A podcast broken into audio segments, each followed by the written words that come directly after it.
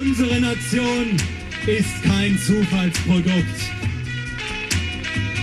Und eine Gesellschaft, die uns vorschwebt, ist der echte Sozialismus, so wie er von Marx und Lenin entwickelt wurde. Das kann man aber nur durchsetzen, wenn man die ganze Gesellschaft umwälzt. Dafür steht der Begriff revolutionär. Mittlerweile habe ich so viele Argumente mir angelesen und bin auch überzeugt worden, dass es tatsächlich so ist, dass Gott die Welt geschaffen hat. Und nach dem Maßstab von Gott ist nur derjenige ein guter Mensch, der ihn alleine, der den allmächtigen Gott alleine anbetet. Und wer dies nicht macht, dem verspricht Allah subhanahu wa ta'ala im Koran ganz eindeutig die ewige Hölle. Deutschland ist nicht verhandelbar.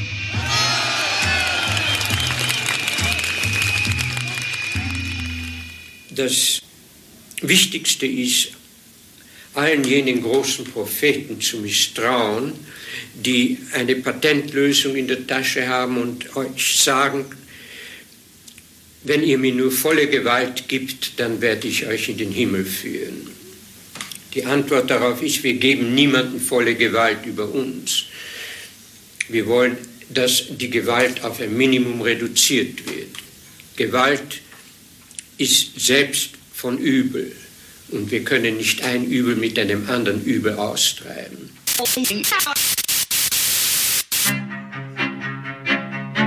Man, man kann es nicht immer nebenbei laufen lassen, weil sonst verpasst man was.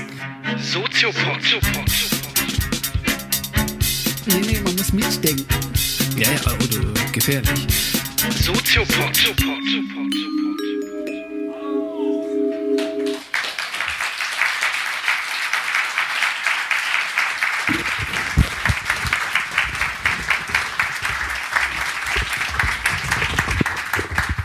Hat ja auf Anhieb funktioniert hier. Hervorragend. Hallo. Schönen guten Abend. Hallo, schönen guten ja, Abend. Es ist ja fast voll hier. Wahnsinn. Wahnsinn. Ja, wir begrüßen euch ganz herzlich, sind mega stolz auf die Einladung hier nach Hamburg. Und wir haben natürlich einen wunderbaren Anlass für heute, nämlich dieses wunder, wunder, wunderbare Buch, das es jetzt gibt über den Soziopod. Und ähm, in meiner ganzen Stolz würde ich gerne natürlich wie immer Patrick Breitenbach zuerst begrüßen. Guten Abend, Herr Breitenbach. Guten Abend.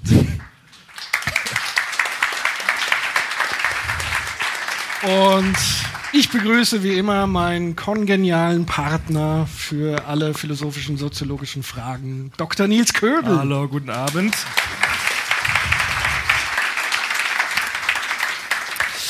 Wir haben gedacht, für heute, den aktuellen politischen Anlässen entsprechend, würden wir gerne ein Kapitel aus unserem Buch ein bisschen ins Zentrum stellen. Nämlich, ihr habt es schon gesehen in der Ankündigung, die Frage nach dem, was denn eine offene Gesellschaft sein könnte. Das erschien uns deshalb aktuell, weil man nicht lange nachdenken muss, wenn man die Tagesschau anschaltet, dass das interessant sein könnte. Die Frage, was ist eine offene Gesellschaft und was sind die Freunde der offenen Gesellschaft? Da werden wir anfangen ein bisschen mit Karl Popper, einem unserer Leib- und Magenphilosophen aus dem Soziopod. Und dann wollen wir natürlich mit euch ins Gespräch kommen. Äh, steigen wir mal ein mit der Einführung. Alles klar, dann nehmen wir mal Platz. So, So. Uh. Popper Karl. genau. Karl also, Popper. Erstmal ein Glas Wasser. Ja, Das ist jetzt blöd mit dem Ding. lass dir schmecken. Ja, Ähm, vielleicht ganz kurz ähm, zur Einführung zu Karl Popper so ein bisschen biografisches. Du Genau. als Biografieforscher. Ja. Ist ja dein Leib- und Magenthema. genau. Also wir haben Was ja, hat Popper zu dem gemacht, was er ist? Ja, also es, ähm, wir haben ja damals auch in der Soziopod-Folge über Popper so eingestiegen, indem wir gesagt haben, bei Popper bietet es sich tatsächlich an, sich die Biografie ein bisschen anzugucken. Weil der Popper Karl ist in einer ganz interessanten Zeit groß geworden, nämlich in der Zeit nach dem Ersten Weltkrieg. Da war er Jugendlicher, 16, 17 Jahre. Und die Zeit ist sehr ähm, aufwühlend gewesen, weil nach dem Ersten Weltkrieg nichts mehr so war wie vorher. Also die ganzen Monarchien haben sich erledigt und es gab diese Frage, wie geht's weiter? Also es gab ganz viele Utopien, ganz viele Ideologien, links, außen, rechts außen und alles Mögliche dazwischen. Und der Karl Popper hat sich entschieden, als junger Mann äh, sich links zu orientieren. War Marxist, auch ein überzeugter, glühender Marxist, wie er sich selbst beschreibt. Und dann passierte eben das berühmte Ereignis, von dem er immer wieder spricht, was mich wirklich interessiert, die berühmten Schießereien der Hörrelgasse. Das haben wir im Soziopod-Folge uns auch genau angeschaut. In Wien. In Wien war das, genau, wo er auch geboren und aufgewachsen ist. Und da war es so, dass die marxistischen Jugendlichen, das war wohl üblich, dass die regelmäßig einkassiert worden sind von der Polizei. Also Jugendliche, das waren dann so Rüpel, Aufständische und die Redelsführer wurden einkassiert und über Nacht in Verwahrungshaft äh, gebracht. Das gibt's ja heute gar nicht mehr. Gibt's heute nicht mehr so viel. Damals war das wohl ganz üblich. Und äh, Popper Karl ähm, ist mit seinen Freunden losgezogen, um seine Kameraden zu befreien aus der Gefängnis, äh, aus der Gefängnisschaft von der Polizei. Und die Polizisten haben dann etwas ganz Schreckliches gemacht. Sie haben nämlich auf diesen ganzen, auf diese Jugendgruppe geschossen. Zwar nicht mit Wasserwerfern und Tränengas, sondern scharf. Und Popper sah seine Freunde sterben. Um ihn herum. Er ist glücklicherweise davongekommen, aber es gab Tote. Und er sagt immer, das war so ein Knackpunkt in seiner Biografie, weil er dann gesagt hat, er wird sein ganzes Leben eigentlich daran setzen, Ideologien zu bekämpfen, die Menschen opfern für Ideen. Das war für ihn so ein Knackpunkt, wo er gesagt hat, das war der wichtigste Moment in meinem Leben. Weil er hätte ja auch ganz anders reagieren Hätte können. sich auch wie noch mal normalerweise genau. radikalisieren und sagen, jetzt Jetzt ist recht. jetzt müssen wir noch tiefer in den Kampf reingehen. Bei ihm war es genau umgekehrt. Er hat gesehen durch diesen Schock seiner Freunde, die da starben, äh, dass er nicht mehr Ideologien hinter, hinterherlaufen will, die Menschen opfern für Ideen. Und hat dann versucht, ein System zu entwickeln, oder kein System, sondern eher eine Methode, wie er politische Gewalt am möglichst, möglichst verhindern kann. Das war dann sein Credo. Und das Ganze hat er dann Jahre später in einem ganz wichtigen Werk ausgearbeitet. Das heißt dann die offene Gesellschaft und ihre Feinde. Das ist das Buch, über das wir heute ein bisschen reden wollen auch. Und da hat er eben versucht, dem auf den Grund zu gehen, was ist eigentlich das Grundproblem, wenn Menschen sterben müssen für Ideen? Das war seine Grundfrage und hat dann die Philosophiegeschichte rekonstruiert und hat so ein bisschen wie so ein äh, Spürhund geschaut, was ist das Grundproblem, das dazu führt, dass Menschen immer wieder bereit sind in der Geschichte, Menschen für Ideen zu opfern.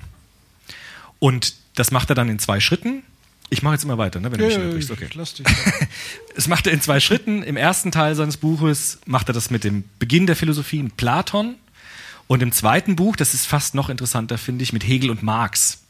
Die nennt er auch die falschen Propheten. Das haben wir in dem Einspieler gehört.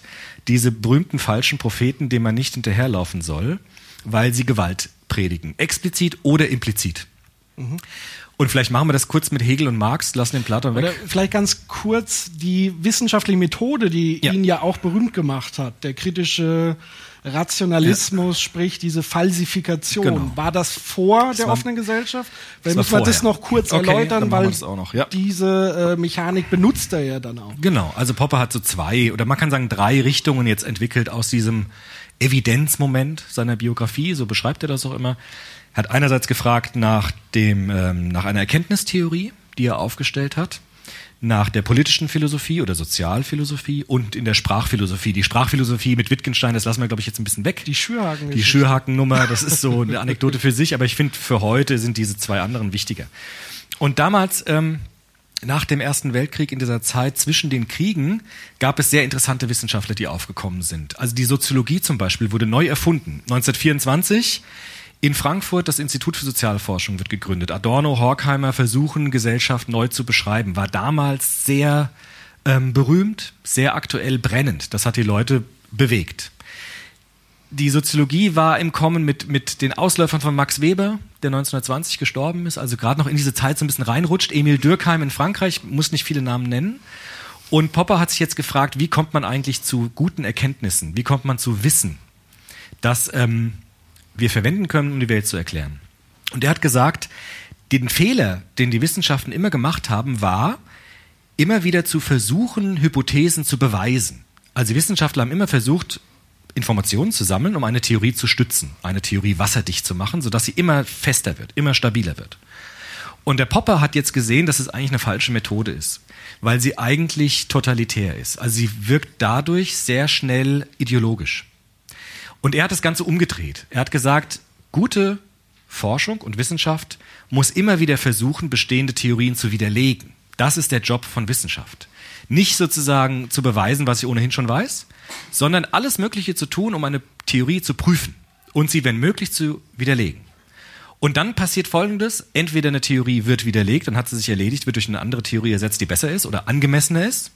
Oder eine Theorie bewährt sich. Das Allerweltsbeispiel ist natürlich irgendwie, früher dachte man, dass die Erde eher eine Scheibe ist. Dann kamen die verbesserten Messmethoden, neue Erfahrungen. Heute, dann ging man davon aus, dass die, die Erde eher eine Kugel ist. Das wurde jetzt aber auch wiederum falsifiziert. Die Erde ist ja eher sowas wie eine Kartoffel irgendwie. So, ja, also so ein, so ein eher kugelförmig, aber auch keine symmetrische Kugel. Und das ist so ein typisches Beispiel für Falsifikation. Also eine Aber, Hypothese. aber das heißt ja, ganz ohne Beweise oder Evidenz geht's ja, Ja. auch wiederum nicht. Nein, es geht aber nur, nur dann können Experimente Theorien stützen, die diese Theorien auch hätten widerlegen können. Das ist wichtig für ihn. Also ich muss, wenn ich was überprüfen will, das so machen, dass eine Theorie wirklich auf dem Prüfstand steht und dass sie auch falsifiziert werden könnte. So ist der Fachausdruck. Also ich muss sozusagen meine eigene Theorie Ja, beschießen, mit allem, was ich habe. Genau. prüfen. Mit allem Ende. draufprügeln, was ich habe, um dann zu gucken, bleibt sie stehen. Aber das machen doch Wissenschaftler sehr, sehr ungerne, die eigenen Ideen. Äh, Genau. So. Das nennt er auch den Unterschied zwischen den Leuten, die dicke Bretter bohren und denen, die dünne Bretter bohren. Die Wissenschaftler, die immer ihre Theorien beweisen wollen, sind Dünnbrettbohrer nach Popper. Ich sage jetzt nach Popper, ja. Ich will das nicht irgendwie so Popper ist ziemlich polemisch manchmal. Also er ist auch, der ist nicht zurückhaltend, auch Ja. in seinen Interviews. Obwohl er gar nicht so den Eindruck macht. Nee, aber beschimpft auch So Studenten im Interview. Genau. Ja, schon, schon sieht so aus mit so großen Ohren. Das liegt daran, weil er so alt geworden ist, 1902 geboren, 1994 gestorben und die Ohren wachsen wohl immer weiter. Ah. Also es hört nie mit den Ohren, das Ohrenwachsen hört wohl nie auf. Und deshalb hat der Popper auch so große Ohren, weil er einfach so alt geworden ist. Aber das ist nur so nebenbei. Und äh, wo waren wir gerade? Genau, mit den Wissenschaftlern dicke Bretter bohren, dünne Bretter bohren. Und er sagt, dicke Bretter bohren heißt, alles zu nehmen, was ich habe und auf meine bestehenden Theorien loszuschießen. Und dann zu gucken, bleibt die stehen. Hat er vor allem gefunden bei seinem Freund Albert Einstein. Ganz interessant, die waren befreundet, die beiden. Und dort hat er das am idealsten gefunden. Einstein hat wohl in den 20er Jahren ständig neue Theorien entwickelt, durchgerechnet, weggeworfen. Neue Hypothese, durchgerechnet, weggeworfen. Die meisten hat er weggeworfen. Ein paar blieben dann stehen. Ein paar waren nicht schlecht, die, mit denen hat er weitergearbeitet. Und so, Einstein muss wohl unglaubliche Maschine gewesen sein von, von Gedanken überprüfen, so eine richtige Produktionsfirma war das wohl. Und das war für ihn das Idealbild der Wissenschaft. Das ist jetzt eine Form Wissenschaft zu beschreiben, nämlich die popperianische. Und genau das hat er dann auf Politik übertragen. Das heißt, so ein, sowas wie ein Wahrheitsbegriff, so die absolute Wahrheit, gibt's bei Popper gar nicht. Gibt's schon. Also Popper würde sagen, wir brauchen den Wahrheitsbegriff einfach auch als Idee, auf die hin wir uns orientieren können. Aber wir haben die Wahrheit nie in der Tasche. Das ist für ihn ganz wichtig, weil er gesagt hat, wir haben niemals einen Punkt, wo wir sagen können, das ist jetzt die Wahrheit. Denn selbst wenn wir wahre Sätze gefunden haben, wissen wir nicht, ob sie wahr sind. Er sagt sogar provozierenderweise, wissenschaftliche Theorien, das ist auch für meinen Bereich der Sozialwissenschaften total wichtig. Er sagt, wissenschaftliche Theorien können eigentlich gar nicht bewiesen werden. Denn irgendwann wird sie ja vielleicht doch widerlegt. Das heißt, wissenschaftliche Theorien bewähren sich so lange, bis sie widerlegt werden. Das heißt, er setzt der Ideologie und der Utopie ein radikal negatives Prinzip entgegen. Er sagt, das, was wir über die Welt wissen, ist Theorie, ist Hypothese. Es gibt gute Hypothesen, die haben sich ganz gut bewährt. Irgendwie, dass die Erde eher eine Kugel ist als eine Scheibe, ist eine ziemlich bewährte Hypothese. Aber wer weiß, vielleicht ist es ja irgendwann doch nochmal ganz anders, wenn wir ganz neue Erkenntnisse gewinnen. Schönes Beispiel auch, ähm, ich war früher als Kind Dinosaurier-Fan. Bin ich heute immer noch. Bist du immer noch? Genau, ich absolut. Und früher kann ich mich erinnern, als Kind hat man die Dinos ganz anders gezeichnet als heute. Früher waren die so schwerfällig, haben immer im Wasser gelebt, weil man dachte, die sind so schwer, die können sich gar nicht bewegen. Heute rennen die durch die Gegend, haben Federn, sind bunt, Farbig, äh, Farbe ja, ja. irgendwie so. Und das ist auch so eine Sache, wo man Theorien überprüft und durch andere Theorien ersetzt. Das heißt aber nicht, dass wir jetzt wissen, wie die Dinos gelebt haben. Wir haben halt jetzt heute andere Theorien. Die werden jetzt auch schon wieder widerlegt und durch andere ersetzt. Aber das Interessante ist ja, dass gerade das, was du sagst über die Dinos, das sind ja, sogenannte Geschichten, Ja. Narrative, die sich sozusagen aber in der, der breiten Bevölkerung ja tatsächlich so als die Wahrheit Ja. Genau. festsetzen. Also die Menschen denken, so haben Dinos ausgesehen. Und der, die Funktion von Wissenschaft ist, das immer wieder zu durchbrechen. Also nicht ähm, in diese Gewöhnung hineinzulaufen, zu sagen, naja, wir wissen ja, wie es ist, sondern immer wieder zu sagen, wir wissen es eigentlich nicht. Und Wissenschaftlerinnen und Wissenschaftler müssen immer wieder alles in die Waagschale werfen. Also immer wieder alles gegen eine Theorie stellen. Nur dann können wir Theorien verändern. Aber das ist ja unfassbar anstrengend. Ist super anstrengend, aber lohnend, weil Popper vergleicht es ein bisschen mit der Astrologie und der Astronomie. Die Astrologie, das sind ja so Horoskope, man sieht in den Sternbildern sein Schicksal und so weiter. Das hat sich nicht sehr verändert in den letzten Jahrhunderten. Ein Astrologe, der heute leben würde, würde sich ähnlichen Theorien bedienen können wie vor 500 Jahren. In der Astronomie hat sich unglaublich viel verändert. Weil wir heute das Universum ganz anders zeichnen als vor 500 Jahren. Wir haben unglaublich viel mehr Wissen. Und das, sagt Popper, ist ein Zeichen dafür, dass sich diese anstrengende Methode schon lohnt. Weil wir dadurch tatsächlich ein Stück, ein kleines Stück weiterkommen. Wir tasten uns langsam hervor. Nur das, was dann bewährt ist, das ist dann besser als irgendetwas, was ich nie überprüfe und deshalb weiterlebt. Ja. Also das heißt so, das Grundprinzip Falsifikation ist, glaube Genau. ich, einigermaßen verstanden. Jetzt lass uns doch in die offene Gesellschaft reinreisen. Genau. Ähm, und du hast ja das Stichwort Platon Ja. Genannt. Und ähm, Karl Popper hatte ja einen anderen Lieblingsphilosophen aus der alten Griechenlandzeit, nämlich Davor. Sokrates, Genau. ähm, der ja diesen Satz formuliert hat, ich weiß, dass ich nichts weiß. Ja. Und selbst das weiß ich nicht genau. Das heißt, das war so der krasse Gegensatz zu Platon. Ja. Oder wie kann man sich das vorstellen? Was hat Platon gesagt? Genau, also es gibt so in der Philosophie, sagt Popper, sagt nicht nur Popper, sagen viele, ähm, am Beginn der Griechen, griechischen Philosophie, also mit Pla Sokrates, gibt es schon zwei Strömungen in der Philosophie, die bis heute vorreichen.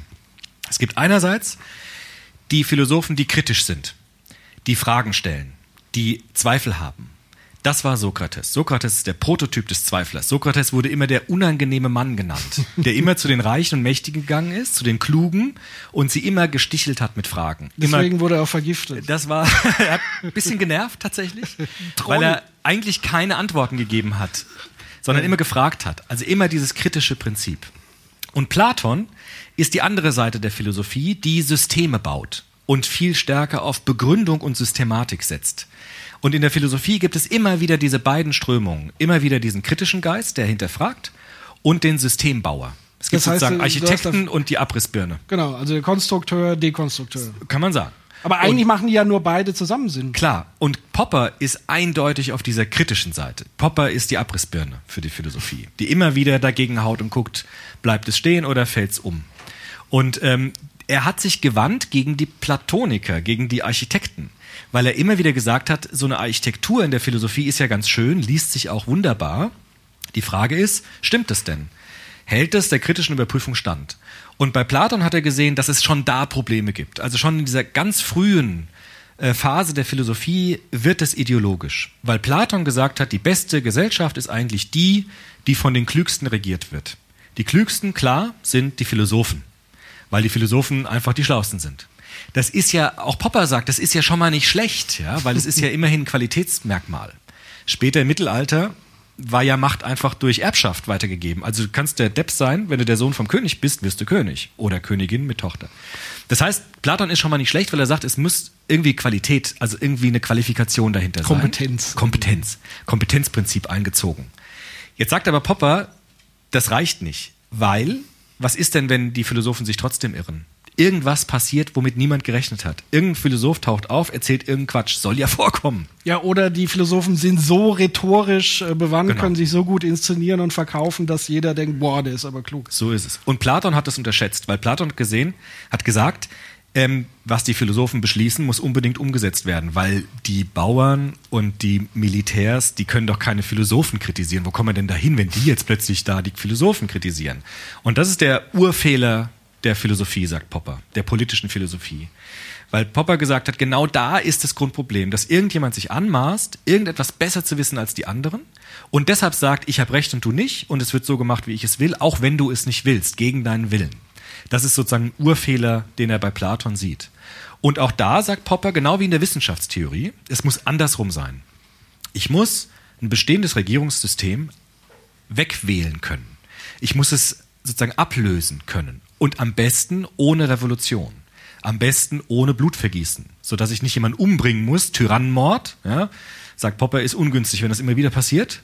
Sondern ich brauche eine Methode, eine Technik, die es mir erlaubt, einen bestimmten Herrscher oder Herrscherin weghaben zu können, ohne Revolution machen zu müssen. Das ist das entscheidende Prinzip. Genauso wie eine Theorie, die der Überprüfung nicht standhält. Und das war für ihn das entscheidende Merkmal der Demokratie. Ich glaube, er war ja prinzipiell so ein bisschen allergisch gegen den Begriff Herrschaft. Immer, ja. Also weil er auch gesagt hat, Demokratie ist eigentlich keine Volksherrschaft. Das Volk herrscht nicht in der Demokratie, sagt er. Das ist sehr provozierend. Wurde auch viel kritisiert, durchaus zu Recht. Popper hat ein radikal negatives Bild von Demokratie. Negativ in dem Sinne, dass er sagt, Demokratie hat einen Zweck. Nämlich eine Regierung wegwählen zu können, wenn sie Quatsch macht, wenn sie vom Volk nicht mehr gewünscht ist. Ich kann eine Regierung wegwählen. Das ist das entscheidende Merkmal der Demokratie. Deshalb hat Demokratie eigentlich eine negative Funktion. Man kann was loswerden, was man nicht mehr will.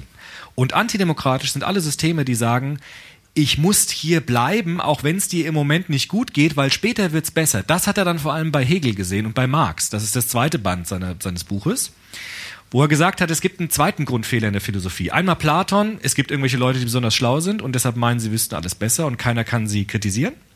Das zweite Grundprinzip ist, in der Philosophie gab es immer wieder diesen Grundfehler, dass irgendein Philosoph aufgetreten sind, meistens waren es ja Männer tatsächlich. Auch kein Zufall, dass sie äh, manchmal ziemlich aggressive Philosophien gemacht haben und gesagt haben, ich habe das Prinzip der Geschichte erkannt. Hegel war so einer. Ich weiß, wo es hingeht. Ja, die Vernunft kommt zu sich selbst und es geht ins Bessere hinein. Der Weltgeist. Der Weltgeist kommt zu sich selbst. Wunderschön, ja, klingt so ein bisschen nach Märchen auch. Ähm, und deshalb gibt es vielleicht eine Durststrecke im Moment. Das ist aber nicht schlimm. Beißt die Zähne zusammen, weil danach wird's besser. Wir und vor allem, wir müssen dafür kämpfen. Wir müssen dafür kämpfen. Auch Kriege müssen sein, weil Kriege die nächste Stufe der Zivilisation ermöglichen. Die nächste Stufe des Weltgeistes. Deshalb stell dich nicht so an, zieh den Krieg, freu dich, weil du bist auf der Seite des Weltgeistes. Ich überspitze das jetzt mal ein bisschen, ja. Aber Popper hat gesagt, der Erste Weltkrieg war maßgeblich von solchen Philosophien motiviert. Mit denen konnte man wunderbar ins Feld ziehen. Hegel wurde verwendet ja, bei den Motivationen der Soldaten zu sagen, der Weltgeist ist auf unserer Seite und wir müssen jetzt halt kämpfen, da müssen auch ein paar Freunde sterben von dir, macht nichts, weil danach wird's besser. Das ist der zweite Grundfehler der politischen Philosophie nach Popper, weil Niemand weiß, wie die Zukunft wird. Die Zukunft ist unbestimmt. Es gibt keine Gesetze der Geschichte. Es gibt keinen Weltgeist, sagt Popper. Der einzige Weltgeist, den es gibt, ist das, was wir machen. Also wir machen die Geschichte, wir machen die Gesellschaft.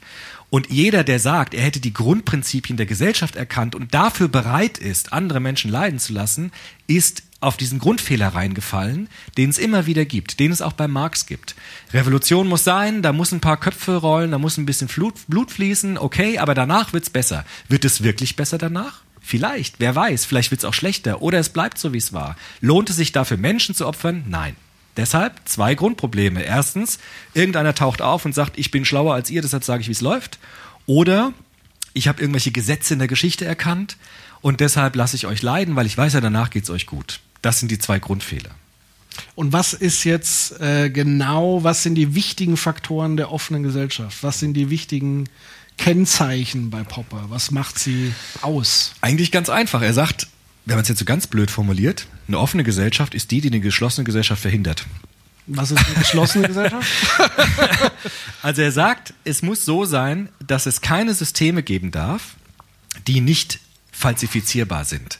Also wenn sich eine politische Idee abschottet gegen die Falsifikation, gegen die Überprüfung.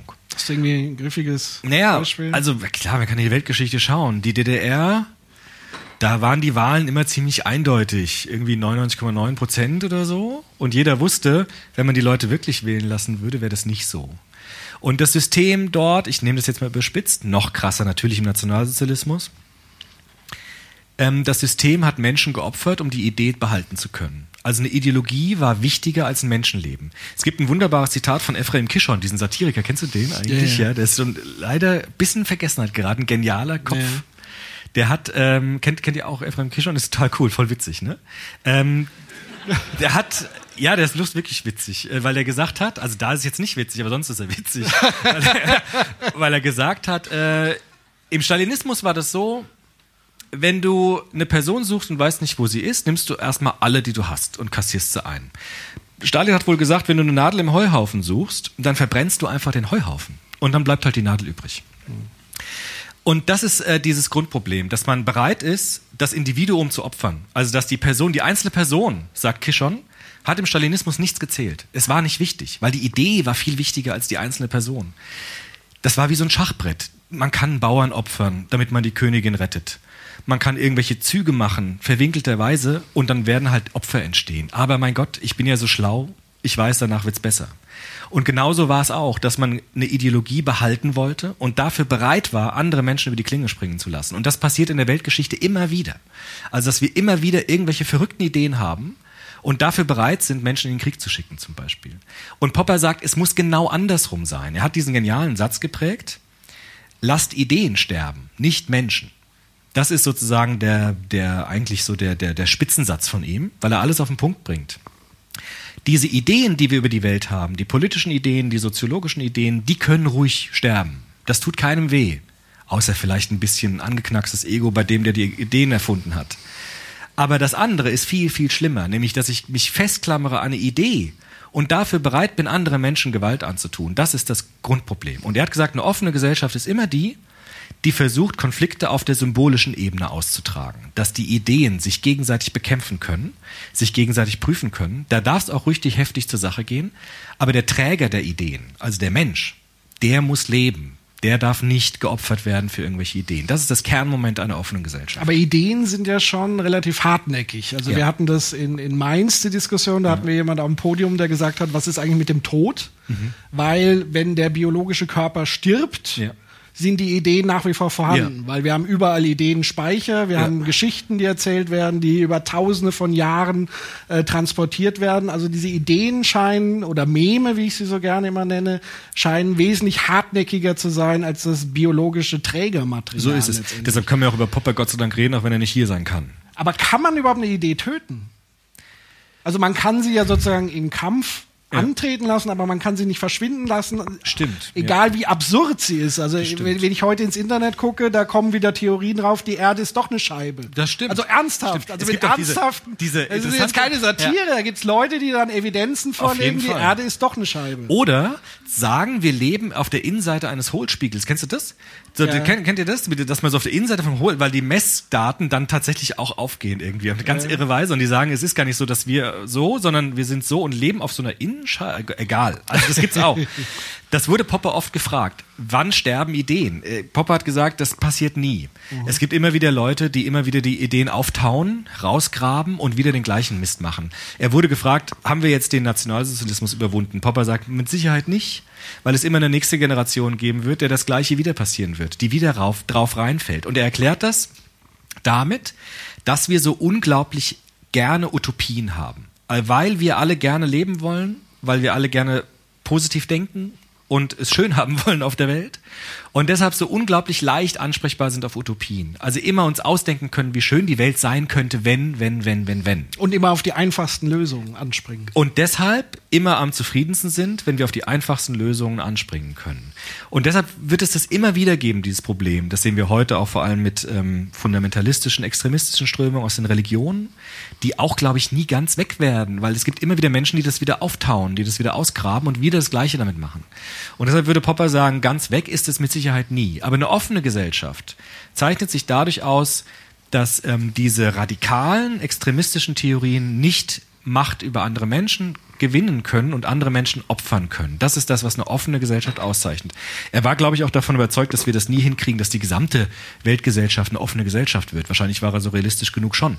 Aber er hat schon gesehen, ähm, das ist ein Merkmal, ob eine Gesellschaft mehr oder weniger offen oder mehr oder weniger geschlossen ist. Aber das heißt ja letztendlich, dann ist das Hauptziel vielleicht nicht Ideen zu töten, letztendlich, oder zu beseitigen, sondern sie zu entkoppeln von körperlicher Das, Gewalt. Das im ersten Schritt auf jeden Fall. Das ist so der erste wichtige humanistische Ja, Schritt. weil er gesagt hat, auch interessant, ähm, er hat das Ganze ja evolutionär sogar begründet. Seine Metaphysik war der Darwinismus eigentlich. Interessanterweise, weil man würde ja sagen, Philosophen, die mit Darwin argumentieren, sind irgendwie unsympathisch, weil das klingt so nach Rassismus. Die Nazis haben ja auch darwinistisch argumentiert, die stärkere Rasse und so, irgend so ein Quatsch. Aber Popper macht es viel schlauer, weil er sagt, es gibt in der Evolutionsgeschichte einen Punkt, in dem die Tiere anfangen, Sprache zu entwickeln. Das wären dann wir. Ja? Und zwar Sprache nicht nur als äh, Funktionen, Warning Cries nennt er das, also irgendwas, irgendjemand schreit, weil ein Feind kommt, sondern wir können die verwenden, um das zu machen, was er hypothetische Welten kreieren nennt. Also wir können hypothetische Welten kreieren. Wir können Simulieren. Uns, wir können uns ausdenken, wie etwas sein könnte. Ja? Und ähm, dieser Evolutionsschritt ermöglicht uns, dass wir unsere Hypothesen äh, bekämpfen lassen können, ohne dass der Träger der Hypothese sterben muss. Das ist im Tierreich nämlich nicht so. Im Tierreich gibt es ja auch gewissermaßen Vorschläge. Also irgendeine Organausstattung kommt auf die Bühne und versucht sich zu bewähren. Dann entscheidet das Leben, ob diese Hypothese sich bewährt oder ob das Tier ausstirbt. Und da ist gewissermaßen der Träger der Hypothese identisch mit, dem, äh, mit der Hypothese selbst. Die Hypothese stirbt mit ihrem Träger im Tierreich. Bei uns Menschen ist es zum ersten Mal nicht mehr nötig, weil die Hypothese kann sterben, ohne dass der Träger der Hypothese sterben muss. Und das ist für Popper der entscheidende evolutionäre Schritt nach vorne, weil er sagt, wenn wir dem Menschen gemäß miteinander umgehen wollen, dann müssen wir unsere Ideen auf dieser symbolischen Ebene austragen und nicht mehr auf der körperlichen Ebene. Das heißt, jeder politische Philosoph, Ideologe, der wieder mit Körperlichkeit argumentiert, fällt eigentlich wieder zurück hinter diese Stufe. Und deshalb hat er gesagt, dieses Symbolsystem, das ist unser Schlachtfeld in Anführungsstrichen, wo wir gerne miteinander kämpfen können, aber ohne dass jetzt wir als organische Einheiten sterben müssen. Was ich an dem Punkt sehr wichtig finde, weil ähm, Karl Popper hatte ja einen ganz guten politischen Freund hier mhm. aus Hamburg, äh, Bundeskanzler AD Helmut Schmidt, mhm. ähm, der ja den berühmten Satz hat, äh, wer Visionen hat, der sollte besser zum Arzt gehen. Ja, das ist popperianisch. Ähm, aber ich glaube tatsächlich, dass wir Visionen oder du würdest da wahrscheinlich widersprechen, eher einen anderen Begriff, eher Utopien, dass ja. das eigentlich ein ganz wichtiger Teil dennoch des Lebens ist und ja. dass das nicht unbedingt Popper jetzt äh, verboten hätte, alle Utopien, sondern dass es eben diese Kombination ist zwischen gewaltsam Durchsetzen und im Namen einer Utopie ähm, Gewalt und Herrschaft an sich zu reißen letztendlich. Aber so ein Stück weit und das begründet er ja auch evolutionär. Also ich erinnere mich an ein Gespräch mit Konrad Lorenz, auch so einem mhm. äh, berühmten Biologen und, und Darwinisten, der gesagt hat, oder wo Karl Popper gesagt hat, jeder Organismus strebt nach ja. dem besseren Leben ja, genau. und sucht sich sozusagen seine Nische, ja. da wo es für ihn am angenehmsten ist. So ist es. Und äh, bei, bei Darwin wird ja oftmals der Übersetzungsfehler gemacht, äh, Survival of the Fittest. Das haben die Nazis dann übersetzt in der Stärkere ähm, äh, setzt sich am Ende durch, sondern es geht darum, wer sich am besten in seiner Nische anpassen kann. Ja. Und da muss es nicht immer mit Konkurrenz nee. zur Sache gehen, nee. sondern man hat eigentlich unglaublich viel Platz ja. in diesem Universum, auf dieser Welt und kann sich irgendwie arrangieren. Das ist so, glaube ich, dieses Hauptziel, was auch ja. den Menschen letztendlich so ein bisschen vom Tier vielleicht auch ja. äh, unterscheidet. Er kann das Leben gemeinsam mit anderen Lebewesen gestalten. Ja, schon, das wäre Also wäre schon wieder utopisch. So ja, aber ich finde das, eine, also das ist eine sehr sympathische Deutung von Popper, die ich teilen würde. Ich glaube, der Popper war irgendwie ähm, nicht so sympathisch. Nicht so sympathisch, weil er wirklich das, also er geifert ganz schön gegen die Utopisten. Also ja. das ist wirklich so sein, sein Ding, dass er sagt. Aber er war auch also, gebrannt zu seiner Zeit. Genau. Vielleicht muss man das, obwohl mehr psychologisieren darf man ja nie eigentlich ja, in der Philosophie, aber da ist es vielleicht doch nicht ganz so falsch. Ist das der Wecker? Oh. Ist der Wecker? Wir haben doch gerade das angefangen. Lass mich den Satz noch sagen. Ähm, weil diese Utopien oder er hat in einer Zeit gelebt, wo es unglaublich viele Utopien gab, die mit so einem Wahrheitsanspruch angetreten sind. Von rechts, von links. Also er hat in so einem Bad von Utopien ist er geschwommen in seiner Zeit und hat deshalb gesagt, wir lassen das jetzt mal alles weg mit diesen Utopien und arbeiten an einem Instrument, um auf die Suche nach Fehlern zu gehen. Also genau umzudrehen, als zu sagen, wir prüfen jetzt erstmal alle Utopien, die da sind, weil er gesagt, wir haben keinen Mangel an Utopie. Wir haben einen Mangel an äh, kritischem Rationalismus für die Utopien. Vielleicht ist das heute ein bisschen anders. Also vielleicht haben wir heute so eine Utopiewüste. Das weiß, ja, schon, hm, hm, weiß ich nicht. Müssen wir diskutieren. Vielleicht ist es heute ein bisschen anders, dass wir vielleicht auch ein paar Utopien brauchen. Das weiß ich nicht genau. Oder die Utopien, die wir haben, sind irgendwie alle total daneben und brauchen tatsächlich neue. Aber Popper hat gesagt, ähm, wenn du schon anfängst, Utopien zu entwickeln, wir müssen Utopien entwickeln, so wie Tiere auch das tun, ist immer gleich diese Bremse drin. Also immer gleich dieses, dieses Spielverderberprinzip von ihm. Zu sagen, ähm, du musst immer alles gegen deine Utopie hauen und dann gucken, was davon übrig bleibt und was du auch getrost in den Mülleimer. Und ärgere dich nicht, wenn es in den Mülleimer landet, weil da kannst du dich freuen, weil da hast du echt was erreicht. Wenn du deine Utopien bereit bist, über Bord zu werfen, wenn du siehst, dass sie nicht funktionieren. Das ist eigentlich das Größte, was du kannst. Also loszulassen und nicht zu kleben an deinen Utopien das ist das, was er gesagt hat, ähm, das zeichnet jemanden aus, der richtig clever ist, dass er sich lösen kann von seinen Ideologien. Und auch wenn er da so riesig, riesengroß ja. abgebildet ist, ja. ähm, heißt das natürlich nicht, dass er irgendwie der Messias ist. Nein, und äh, da würde er sich wahrscheinlich äh, selber gegen das, äh, weigern. Ja. Und vielleicht können wir ja dann tatsächlich in der Diskussionsrunde auch anfangen, Popper so ein bisschen zu beschießen. Absolut. Also ich hätte da schon was im Petto, falls okay. sich niemand bereit erklärt. Absolut. Von daher würde ich sagen, ähm, stärkt euch äh, bei einem leckeren Bierchen, äh, Limonade, was auch immer es da gibt. Und wir sehen uns in einer Viertelstunde wieder. Und ähm, es wäre super, wenn jetzt schon jemand weiß, er will dann auf die Bühne kommen und mitdiskutieren, einfach dann schon hinsetzen genau. ähm, und dann legen wir in einer Viertelstunde los. Couch gehört euch. Viel Spaß.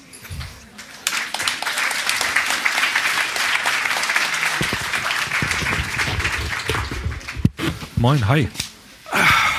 Hey, Ist jetzt sitzen wieder lauter Männer auf dem Podium. Ja. Ja, scheiße. Ja. aber wir haben es zumindest versucht. Ich, also ich, ich, ich, wir hatten vorhin so eine Frauenrunde, da wo ich gesessen habe. Wollt ihr noch vor? Ist noch ein Platz frei?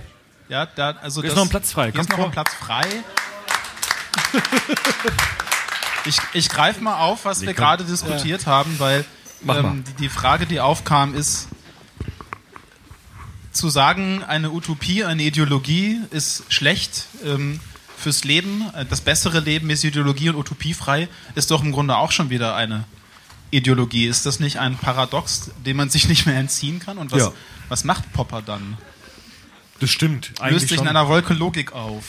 Erstens das. Äh, naja, er wird sagen halt, ähm, ja, er wird sagen, das ist halt noch keine Utopie, sein Vorschlag. Das ist eher so eine Art Technik, wie du Utopien halt zerlegen kannst und überprüfen kannst. keine Ideologie zu sagen. Du musst ins Mikro rein. Äh, äh, Entschuldigung, ich sollte echt eigentlich wissen. Ein ideologiefreies Leben zu führen ist keine Ideologie, würdest du sagen? Würde er sagen. Wahrscheinlich ist es aber schon auch eine Ideologie oder eine Utopie. Klar, kann man auch ihm vorwerfen, logisch. Klar. Also ich würde fast sagen, dass du gar nicht. Also ich glaube, man muss schon nochmal unterscheiden zwischen Ideologie und Utopie und überhaupt Hypothesen oder Ideen. Ähm, ich stelle mir eine Ideologie als, ein sehr geschlossenes System vor. Also etwas, was unangreifbar ist für Kritik. Also wirklich ein, ein abgeschlossenes Gedankengebilde. Und nicht, äh, dass man sagt, ich habe hier einen Vorschlag, wie wir in Zukunft vielleicht besser leben, indem wir das und das tun, sondern indem man sagt, das ist die einzige Art und Weise, wie wir richtig leben können. Und zwar in allen möglichen Ausführungen. Also nehmen wir mal Beispiel den, den Islamismus der eben sagt, es gibt die und die Regeln und wenn du die alle befolgst, dann kommst du sozusagen in den Himmel. Und das ist ja mehr als eine Idee, eine utopische Idee, sondern es ist ein geschlossenes Weltsystem. Das, das ist der, der Diskurs, der äh, Foucault'sche Diskurs. Ähm, eine Frage noch, dann gehe ich und mache Platz für hoffentlich eine Frau. Wie hat denn Popper das versucht zu falsifizieren, wenn er immer sagt, man muss Theorien falsifizieren?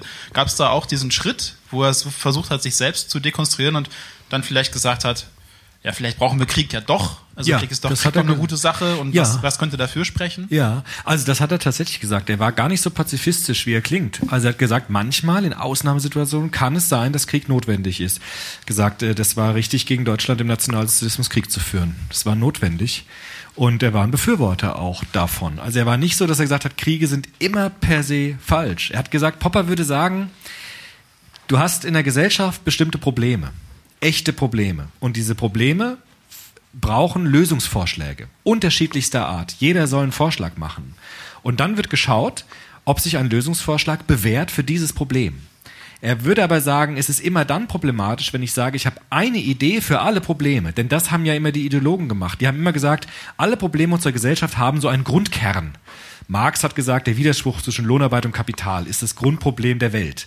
Wenn wir den rauskriegen, lösen sich alle anderen Probleme gleichzeitig auch auf. Das ist wie so ein ähm, Schlussstein, den du rausnimmst und alles bricht zusammen an Problemen.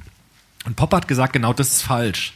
Weil du hast immer wieder neue Probleme in der Gesellschaft. Irgendwas passiert, womit niemand gerechnet hat. Irgendeine Naturkatastrophe passiert oder irgendwas geht schief. Deshalb brauchst du immer wieder neue Lösungsvorschläge für neue Probleme, die es gibt.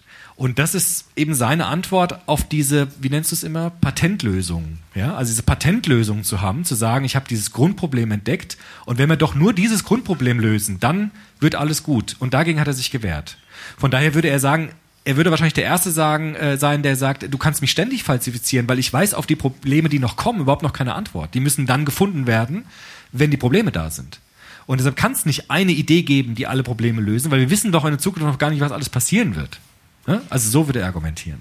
Die Frage, die ich dazu hätte, wäre dann, dass das Problem, also die vielen Probleme, die wir in der Gesellschaft ja haben, ähm, ja aber nach Poppers Ansicht durch dieses ähm, durch dieses Werkzeug der Falsifikation bearbeitet werden können und deswegen der Wahrheit hoffentlich näher gebracht werden können. Mhm. Dass das ja aber auch in eine andere Richtung gehen kann durch Ideologie, ist dann eben das Problem daran. Ne? Das ist ja Dogmen können ja dann eben zum zum Beispiel zum Nazireich führen. Ähm, aber es ist ja auch so, dass dieses Werkzeug das er beschreibt, des analytischen Diskurses, dann doch sozusagen das ist, was letztendlich zu einer offenen Gesellschaft, also einer besten Gesellschaft führen soll. Ja. Na, dann ist es ja aber auch eine Grundlage, der Schlussstein, die Hauptsache.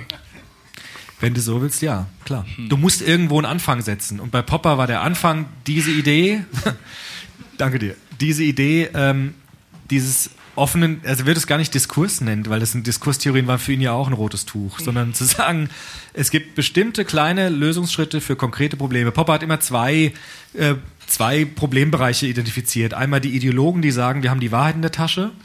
Und die Relativisten, die sagen, es gibt keine Wahrheit. Gegen beide hat er polemisiert und hat gesagt, ähm, es gibt eigentlich nur so ein Stückwerk Arbeit an konkreten Problemen. Es gibt echte Probleme. Echte Probleme. Es gibt Armut zum Beispiel. Ja. Das ist ein echtes Problem. Das, kann, das ist keine Ein- Erfindung von Philosophen. Ja.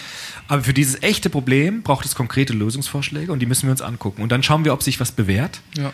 Oder ob es sich nicht bewährt, dann machen wir eine andere Idee. Also er hat eine sehr starke kreative Herangehensweise in der Politik gefordert. Immer wieder neue Hypothesen aufzustellen, Lösungsvorschläge einzubringen und dann zu gucken, was machen wir mit denen? Bewähren die sich oder lassen wir sie wegfallen? Ja, das finde ich auch das Sympathische, dass er zum Beispiel zum äh, Nahostkonflikt nicht sagen würde, wir haben jetzt hier die Lösung und die eine Seite böse böse und die andere nicht, sondern er sagt, wir haben Standpunkte, die gucken wir uns an nach einem Schema und was dann das Beste ist oder was sich bewährt gegen andere Falsifikationsversuche, das machen wir dann. Ja. So, die Frage, die ich dann an dem Punkt hätte, ist, ob man sagen kann, dass es eine, eine, einen Ort gibt, einen, einen ideologischen Ort, an den sich Lösungsversuche, ähm, ähm, Lösungsversuche orientieren. Also ist es die Frage nach der Wahrheit. ne? Also wenn man sagt, analytische Diskurse können durch Konsens auf eine auf, eine, auf, auf einen Punkt kommen. Und wenn man aber sagt, es gibt falsche Ergebnisse, wie zum Beispiel das Nazireich, gibt es dann auch ein richtiges Ergebnis?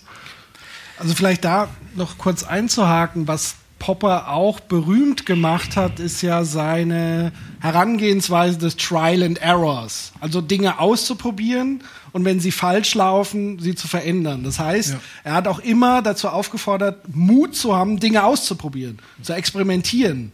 Und dass wir erst durch Fehler wirklich lernen können letztendlich. Man sollte natürlich den gleichen Fehler nicht zweimal machen, aber er hat explizit dazu aufgerufen zu sagen, ihr müsst Dinge auch ausprobieren, auch in der Politik, auch mehr Mut haben, neue Dinge auszuprobieren. Und das ist ja vielleicht so ein bisschen das Manko, was man heute so äh, festmacht, so dieses Verwalterische, Ja, ja.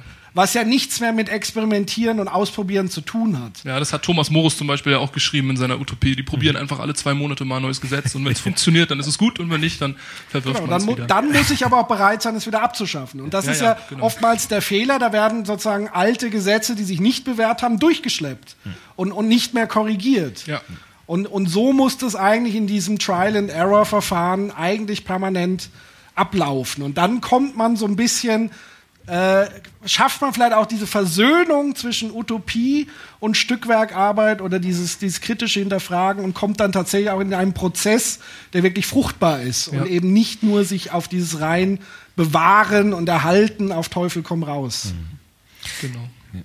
Ja, man kann sagen, oh, Ja, Entschuldigung. einfach Ja, bitte. Platz nehmen. Also solange frei ist, könnt ihr euch sowieso immer hinsetzen. Ich bleibe auch sitzen, solange hier Nee, noch nee. ein Platz ist. Also Ja, ja, setzt euch ruhig neben Also mich. Ich das- gehe Genau, dann, das wenn keiner mehr frei ist. Genau. Ich wollte aber nicht unterbrechen, sondern mich nur. Nee, nee, wir waren ja sozusagen äh, zumindest gerade. Ich wollte ihm äh, zustimmen. Genauso sehe ich es auch. Okay, Ja, klar. dann gehe ich mal. Ist noch Platz frei, du kannst auch bleiben. Ist noch einer ist ja noch frei. Ach so. Möchtest du Da ist auch noch ein Mikro, ja. Genau, hier. genau, im Chor sprechen? ähm, ich möchte vielleicht versuchen, die Utopie etwas zu retten. Wenn, wenn, wenn Popper sagt, und wir stimmen dem vielleicht zu, dass wir an die, an die Wahrheit, was auch immer das sein, nicht herankommen, weil wir dazu nun mal nicht befähigt sind, äh, vielleicht die Utopie als, als kreativen Ersatzspieler dafür zu nehmen. Also sozusagen als Sehnsuchtshorizont, an dem man vielleicht nicht rankommt, der aber immerhin ein Gegenspieler zu dem ist, äh, vor dem Popper immer gewarnt hat, nämlich den, äh, den, den Absolutismen in, in, in Herrschaftsformen, den, denjenigen Ideen, die äh, Gewissheit beanspruchen. Und könnte man dann, und da möchte ich den Bogen zur Wissenschaft schlagen, nicht auch sagen, dass die, die Aufgabe von Theorie sein könnte, eine andere Deutung immer wieder reinzuspielen ins gesellschaftliche Geschehen, als äh, diejenigen Deutungen, die da sind. Sozusagen die Gefahr auszuhebeln, dass das, was ist, auch zur Deckung kommt mit dem, was sein kann. Also würde sich Popper dagegen wehren, dass die Utopie einerseits vielleicht einen Weg auch in die Theoriebildung findet und andererseits vielleicht, wenn auch ein kläglicher, aber immerhin ein Ersatz für ähm, die Wahrheit mhm. als solches sein kann. Das sind alles super schwierige Fragen. Ich, keine Ahnung. Entschuldigung. Ich, ich glaube schon. Also, äh, weiß ich. Also, ich kann nur noch mal wiederholen, was ich glaube, bei Popper verstanden zu haben, ist eben dieses. Ähm, wir können gar nicht anders als Utopien entwerfen. Also jede Hypothese, die wir haben über die Welt, ist irgendwie so eine Idee, die wir haben. Hypothetische Welten kreieren. Und dann muss man gucken, ob sie sich bewähren oder ob sie falsifiziert werden. Das ist ja sein Grundmodell. Ich glaube halt, ich muss halt immer wieder sagen, es ist dieses Spielverderberprinzip, der war halt immer gegen die Utopisten halt so scharf. Also er hat immer gesagt, das ist das Problem, wenn irgendjemand kommt und sagt, ich spiele das so rein und äh, bin aber nicht kritisch gegen meine eigene Utopie. Das war für ihn immer das rote Tuch. Äh, das, wir können ja auch diskutieren, ob das stimmt. Vielleicht war er da auch ein bisschen paranoid, ja, gegen Utopien. Aber das war immer sein Ding, dass er gesagt hat, man darf nicht versuchen, ähm, eine Idee von der Welt zu kreieren und dann der Welt aufzustülpen. Und die, die nicht mitmachen wollen, die müssen halt irgendwie gezwungen werden oder beiseite geschoben werden und so weiter. Das ist halt einfach sein Hauptding.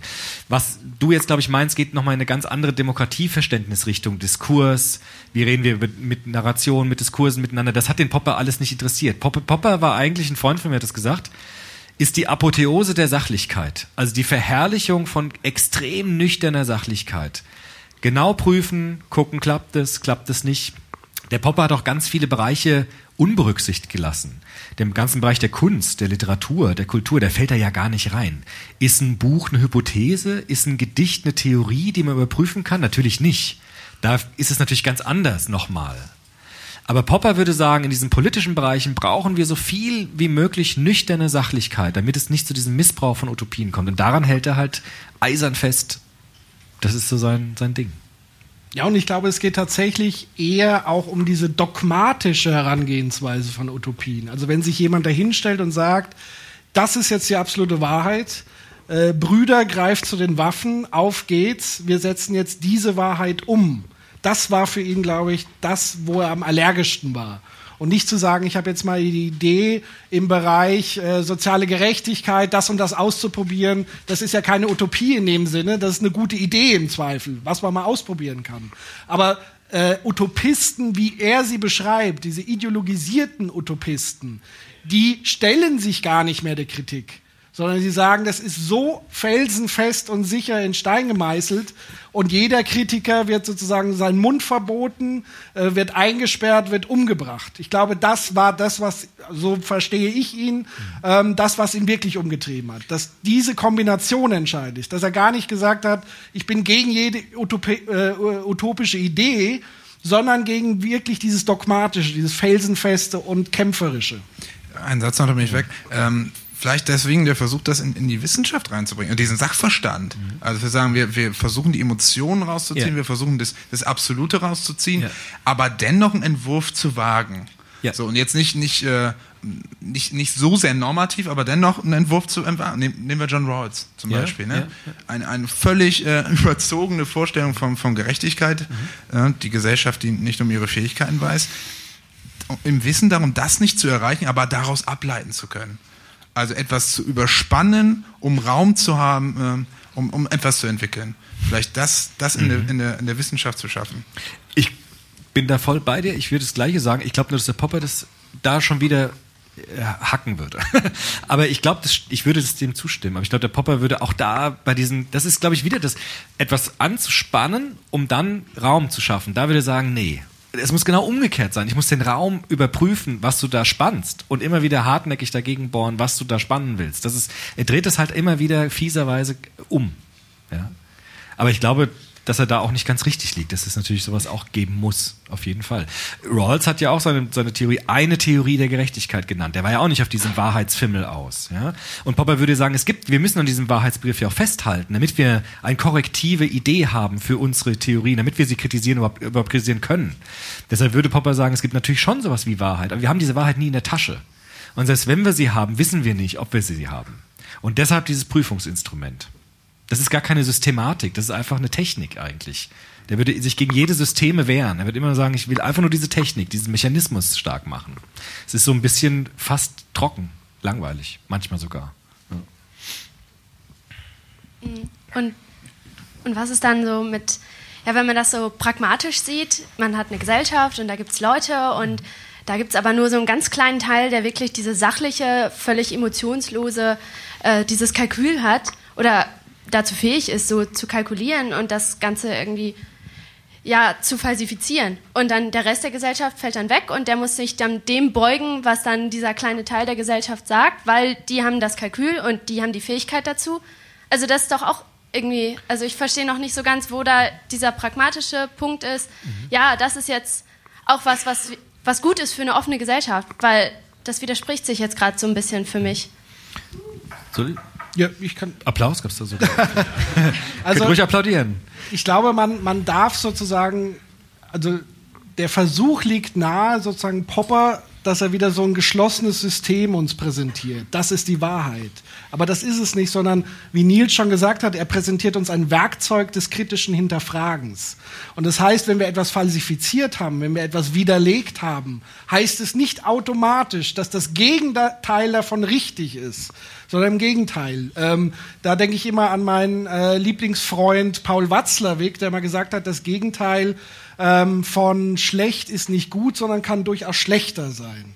Also das heißt, man darf nicht Schlussfolgern, nur weil man was widerlegt hat, dass dann das Gegenteil automatisch richtig ist, sondern auch dann die Gegenhypothese muss genau wieder mit dem gleichen Werkzeug bearbeitet werden letztendlich. Also das heißt, Popper ist keiner, der Welten entwirft und Utopien entwirft, sondern sie mit der Abrissbirne tatsächlich abklopft und in Frage stellt. Deswegen ist er sozusagen als, als großer Hegel, als was auch immer, völlig ungeeignet, weil er genau dieses Werkzeug ist und da der Spielverderber ein Stück weit ist. Also man findet in Popper keine Utopie, nee. sondern nur ein Werkzeug. So ist es. Ja, das äh, verstehe ich. Aber der Punkt ist, den ich meine, dass ähm, viele Menschen vielleicht gar nicht unbedingt dazu kommen, also das, dem zu folgen. Und trotzdem ähm, wird dann sozusagen in diesem diesem Kreis von Popperianern wird dann äh, so gefachsimpelt und dann finden sie raus, ja, das ist irgendwie doch das, das jetzt momentan das Beste und das heißt ja nicht, dass es immer das Beste ist, aber momentan halt. Und ähm, ja, das können aber auch nur die Leute, die sich in diesem Kreis von Popperianern befinden, nachvollziehen oder wie das wäre platonisch gedacht. Also das, das wäre das, was er bei Platon vorgeworfen hat. Die klugen Philosophen sagen mal, wie es läuft. Das, dagegen hat er ja gerade polemisiert. Er hat ein schönes Buch geschrieben, das heißt, alle Menschen sind Philosophen. Weil er gesagt hat, die Philosophie ist kein besonders glückliches Fach. Der hat auch gesagt, er schämt sich manchmal selbst dafür, Philosoph zu sein. Weil er gesagt hat, die Philosophen haben so viel Mist gemacht und so viele Ideen, irgendwelche Hirngespinste entwickelt und dafür Menschen gequält, dass man sie eigentlich abschaffen müsste. Hat auch gesagt, eigentlich müsste man die Philosophie abschaffen, weil sie eigentlich nicht viel Tolles gebracht hat in der Welt. Aber er rechtfertigt sich damit, indem er sagt, ich mache das, was wir eh alle immer machen. Im Alltag nämlich, sagt er, in unserer eigenen Biografie, in unserer eigenen Lebenswelt, machen wir das immer. Wir gucken, was bewährt sich und was muss sich verändern. Und er würde sagen, das ist eigentlich das Einfachste und deshalb kann das auch jeder. Und er würde sagen, wenn das so verstiegen wird und die Philosophenkönige sich was überlegen, was dann nur sie verstehen, dann ist das schon der erste Grundfehler der Philosophie. Sondern er würde sagen, das, was Kinder schon machen, ja, Try and Error, das soll das Prinzip sein, mit dem wir die klugen Männer äh, aus, aus der Regierung treten, wenn sie uns keine, wenn, sie, wenn wir sie nicht mehr haben wollen. Das ist entscheidend. Deshalb dieses Negative. Also du kannst eine Regierung wegwählen. Und das können alle. Wenn sie es denn wollen. Also wenn sie es, wenn sie halt, dann müssen sie halt zur Wahl gehen und halt wählen. Okay, das müssen sie machen. Aber das ist nicht so schwer. Das kann man schon. Ja, und, okay. Und vielleicht da noch ergänzend ähm, dazu mal ein Alltagsbeispiel wo man sagt, da kann jeder äh, einhaken und mitmachen, ohne Popperianer zu sein und ihn irgendwie es gibt keine Popperianer. Das würde er sowieso verabscheuen, wenn jemand sagt, genau. äh, jemand ist Popperianer. Ist Ideologie. Aber es gibt sicherlich Leute, die sich ja, als klar. Popperianer bezeichnen würden. Aber Alltagsbeispiel wäre zum Beispiel äh, Medien und, und Meldungen in den Medien. Die kann man sozusagen fressen unhinterfragt und aufsaugen und meistens tun es Menschen, die sozusagen die eigene Wertehaltung äh, bestätigen und die eigene Annahme bestätigen. Das ist so dieses Klassische, was er in der Wissenschaft be be beschreibt mit diesen Beweisen. Also die Medien geben mir eine Meldung und das ist der Beweis für die These, alle Flüchtlinge sind Verbrecher beispielsweise. Ja, äh, und, und die praktische Anwendung, ohne überhaupt Philosophie studiert äh, haben zu müssen, wäre einfach, diese Meldung mal kritisch zu hinterfragen, sie zu prüfen. Gibt es andere Sichtweisen? Gibt es andere Perspektiven auf diese Aussage? Und das kann jeder von uns tagtäglich in allen möglichen Kontexten. Ähm, und da gebe ich tatsächlich ein bisschen zu, es ist schwierig, wenn man zum Beispiel unser Schulsystem anguckt, die ja eigentlich konträr zu diesem Popper-Ansatz, oftmals wirkt es zumindest konträr, weil da geht es darum, Antworten zu geben. Und zwar die Antworten, die der Lehrer von einem erwartet. In der Prüfung kriege ich nur eine gute Note, eine gute Leistung, wenn ich die Antworten gebe, die mein Lehrer im Lösungsheft hat, die er selber gar nicht hinterfragt. Ich könnte jetzt schon von meinen eigenen Kindern so manche Geschichte erzählen, die mache ich lieber nicht, weil vielleicht hört die eine oder andere Lehrerin oder Lehrer zu. Aber tatsächlich, wo dann Lehrer schon gar nicht mehr hinterfragen, was steht denn eigentlich in diesem Lösungsbuch? Und das Schulsystem ermutigt Kinder im Moment wenig ähm, kritisch zu hinterfragen. Weil dann ist es sofort eine dumme Frage oder das will ich jetzt nicht hören und so weiter, sondern da geht es eher um Antworten. Aber dieses kritische Hinterfragen, das ist, glaube ich, der Kern bei Popper und das ist im Alltag wunderbar anwendbar und das bringt uns als offene Gesellschaft sehr viel weiter, glaube ich, als nur Antworten zu geben. Ja, äh, meine Frage bezieht sich auf die heutige oder das heutige derzeitige Verständnis von Demokratie. Und zwar, ähm, wir können zwar alle vier Jahre vielleicht eine neue Regierung wählen, aber nach meinem persönlichen Empfinden ändert sich nicht unbedingt viel, wenn wir jetzt ähm, die jetzige Koalition durch eine andere ersetzen. Ähm, ist das denn trotzdem Demokratie nach dem Verständnis von Popper? Und wenn nicht, gibt, gibt er irgendwelche Ratschläge, wie man ohne zu revolutionieren äh, dann wirklich etwas ändern kann? Ja, würde Popper war noch äh, Popper war für ein Zwei-Parteien-System. der ist echt so. Der hat das, das fand er am besten. Es gibt zwei Parteien weil er hat gesagt, ist ja nicht ganz so blöd, wie es klingt erstmal. Ne? Er hat gesagt, wenn die, wenn es viele Parteien gibt, dann können die koalieren und dann kann man, wird die Macht erhalten, auch wenn man die einen abwählt und es bleibt dabei, weil dann koalieren die mit anderen, dann bleibt die Macht behalten. Popper hat ein sehr, ich finde es selbst auch problematisch, ein defizitäres Demokratieverständnis, weil er einfach sagt, Demokratie heißt Falsifikation. Ich kann eine Regierung wegwählen, wenn sie mir nicht mehr passt. Ob es danach besser wird, muss man dann gucken. Wenn es beim anderen auch nicht besser wird, dann wählen wir wieder was anderes.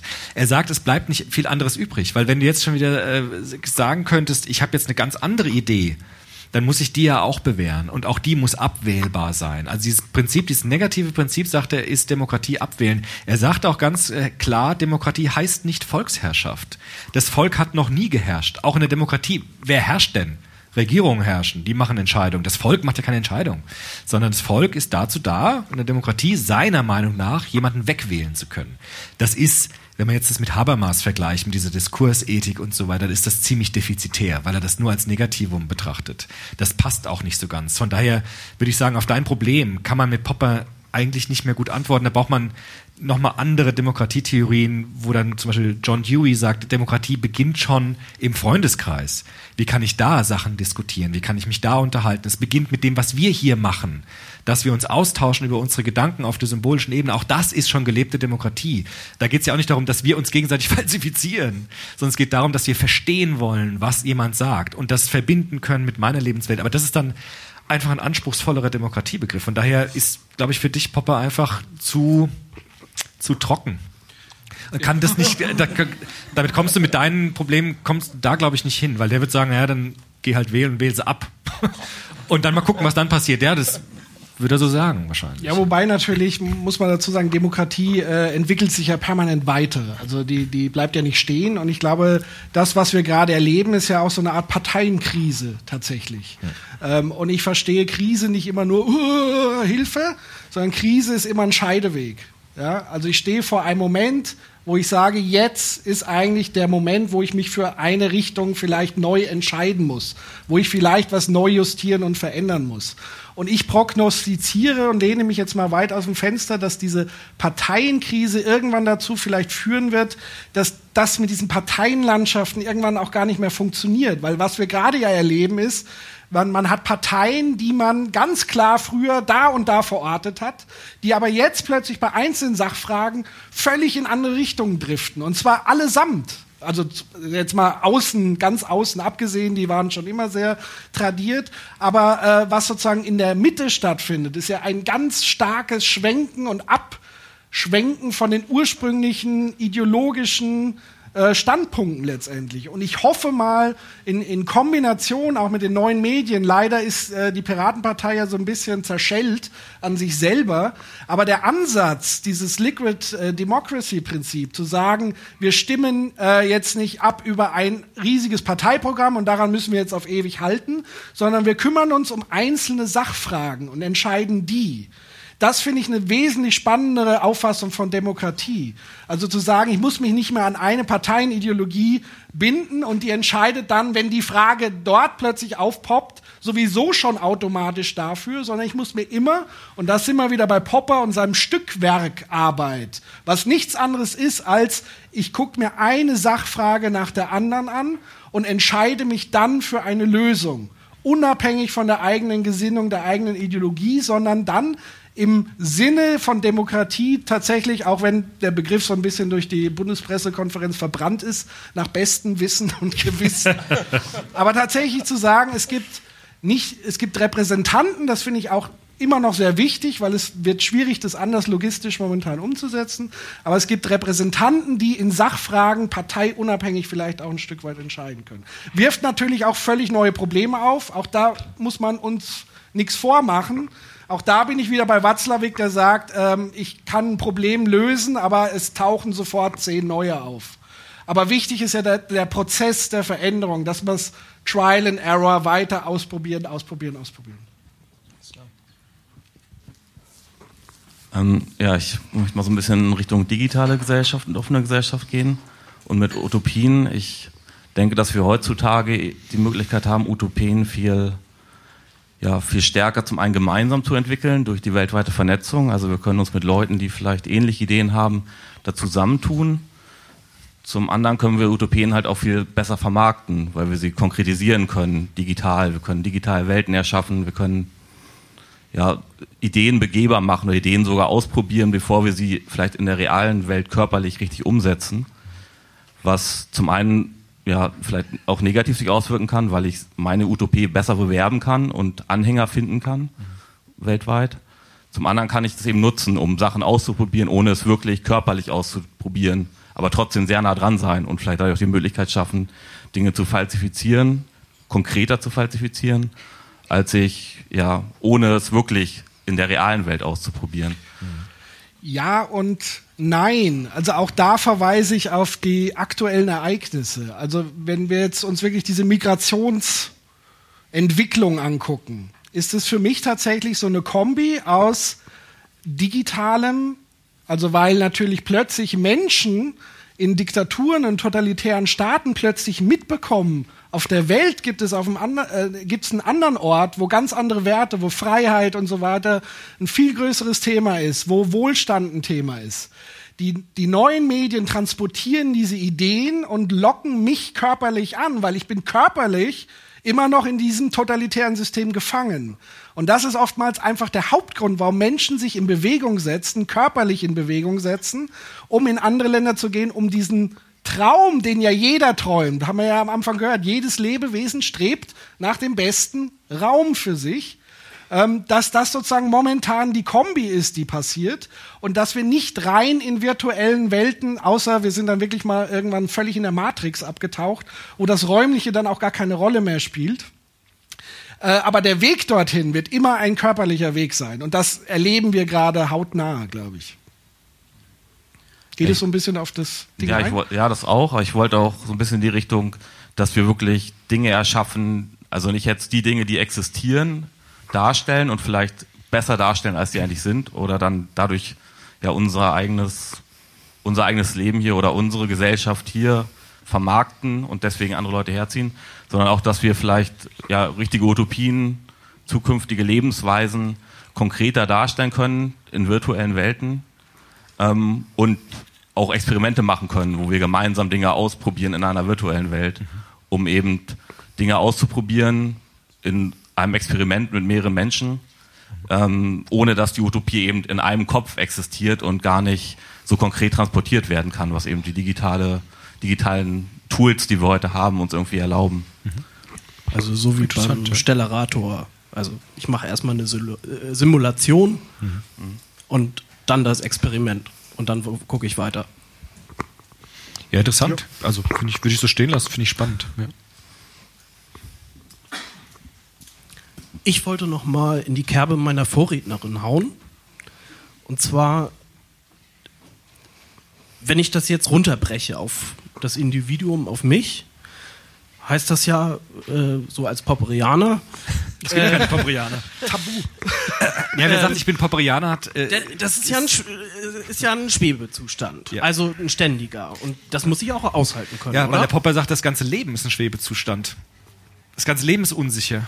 Es ist so. Es ist immer so. Du kannst auch morgen vom Auto überfahren werden. Ja, es wird doch aber immer wieder beschworen, so ich will, alle wollen Sicherheit Ja, klar. und so und äh, ne, das Klar. ist ja was, was immer wieder Klar. heraufbeschworen wird, aber äh, wenn ich das dem folge, dann muss ich ja auch diesen Schwebezustand aushalten können. Ja, absolut. Äh, richtig, genau. Das ist genau und, und dieses nicht aushalten können von diesen Schwebezuständen, von dieser permanenten, man nennt es ja so schön kognitive Dissonanz.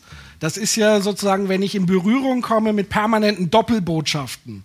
Und gerade die Medien spülen diese Doppelbotschaften immens hoch. Also wir haben hier Merkel, wir schaffen das, Seehofer, wir schaffen das nicht. Eigentlich aus dem gleichen Stall. Äh, aber plötzlich kommen da Doppelbotschaften auf uns zu und das versetzt uns in einen so permanenten inneren Unruhezustand, den wir aber auch immer auflösen wollen. Und da gibt es einfach verschiedene Arten, Arten, das aufzulösen. Die eine Art ist, ich entziehe mich völlig der Diskussion, ich mache Eskapismus, äh, Hedonismus und ab geht die Luzi. Ähm, oder ich entscheide mich sozusagen für eine der beiden Seiten. Also ich bin dann entweder Horst oder Angela, unsere Königin, aber auch das würde Popper wahrscheinlich bezweifeln, sondern das dritte, die dritte Umgehensweise ist sozusagen diese Doppeldeutigkeit aushalten zu können, das zu akzeptieren, das anzunehmen, damit leben zu können und im Zweifel auch immer flüssig zu bleiben und hin und her zu wechseln. Also ich glaube schon, dass wir lernen müssen, wenn wir wollen, dass einfache Lösungen, die uns versprochen werden, wie, es ja momentan permanent der Fall ist, wo jeder halbwegs vernünftige Mensch sagt, das ist so nicht realisierbar, es ist zu einfach. Also ich glaube, so mit einer der Wörter der letzten fünf Jahre ist Komplexität tatsächlich. Und zu sagen, wir müssen lernen, mit der Komplexität auszukommen, das auszuhalten. Und dann sind wir auch gefeit vor diesen Ideologien, die einen wieder extrem ins Verderben ziehen. Also gerade so terroristische Bewegungen wie der IS, die locken ja mit klaren Strukturen, klaren Antworten, klaren Anweisungen. Die geben uns Halt und Sicherheit, den Menschen, die da mitmachen. Alle anderen, Kopf ab. Da, ja, sorry, Ga noch ganz kurz. Ähm, also sozusagen das Erfolgsmodell ist, am geschicktesten zu scheitern. Ja, gut formuliert. Super. Sehr schön. Ja, weil, Wunderbar. ähm, genau. Wunderbar. Genau. Und das, das Scheitern und der Umgang mit Scheitern ist, glaube ich, gerade bei uns in der Gesellschaft, in einer extremen Leistungsgesellschaft, wo Scheitern, also es fängt an in der Schule. Scheitern ist in der Schule tabu. Wenn ich mir angucke, meine Kinder in der Grundschule, ähm, wo schon ab der dritten Klasse Eltern hohl drehen, wenn es um die Frage geht, auf welche Schule äh, gehen sie denn danach? Aufs Gymnasium, Realschule, um Gottes Willen keine Hauptschule und so weiter. Und die Kinder werden sozusagen schon so darauf gedrillt, ja nicht zu scheitern. Und aber Scheitern gehört einfach dazu. Es ist, es ist Teil des Lernprozesses. Also Fehler machen müssen wir und wir müssen es auch aushalten und wir müssen vielleicht dann in Zukunft ein bisschen vermeiden, dass wir den Fehler nicht drei, vier, fünfmal machen.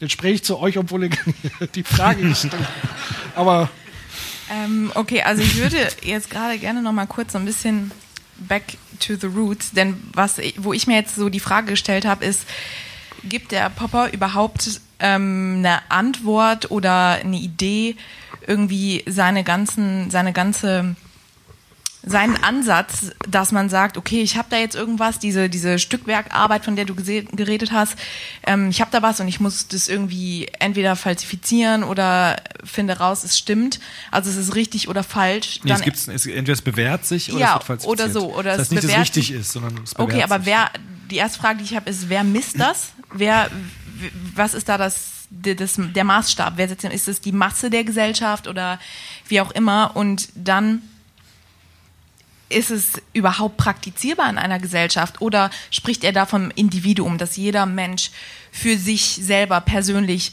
entscheiden kann, okay, ja oder äh, stimme ich zu oder für mich habe ich das falsifiziert.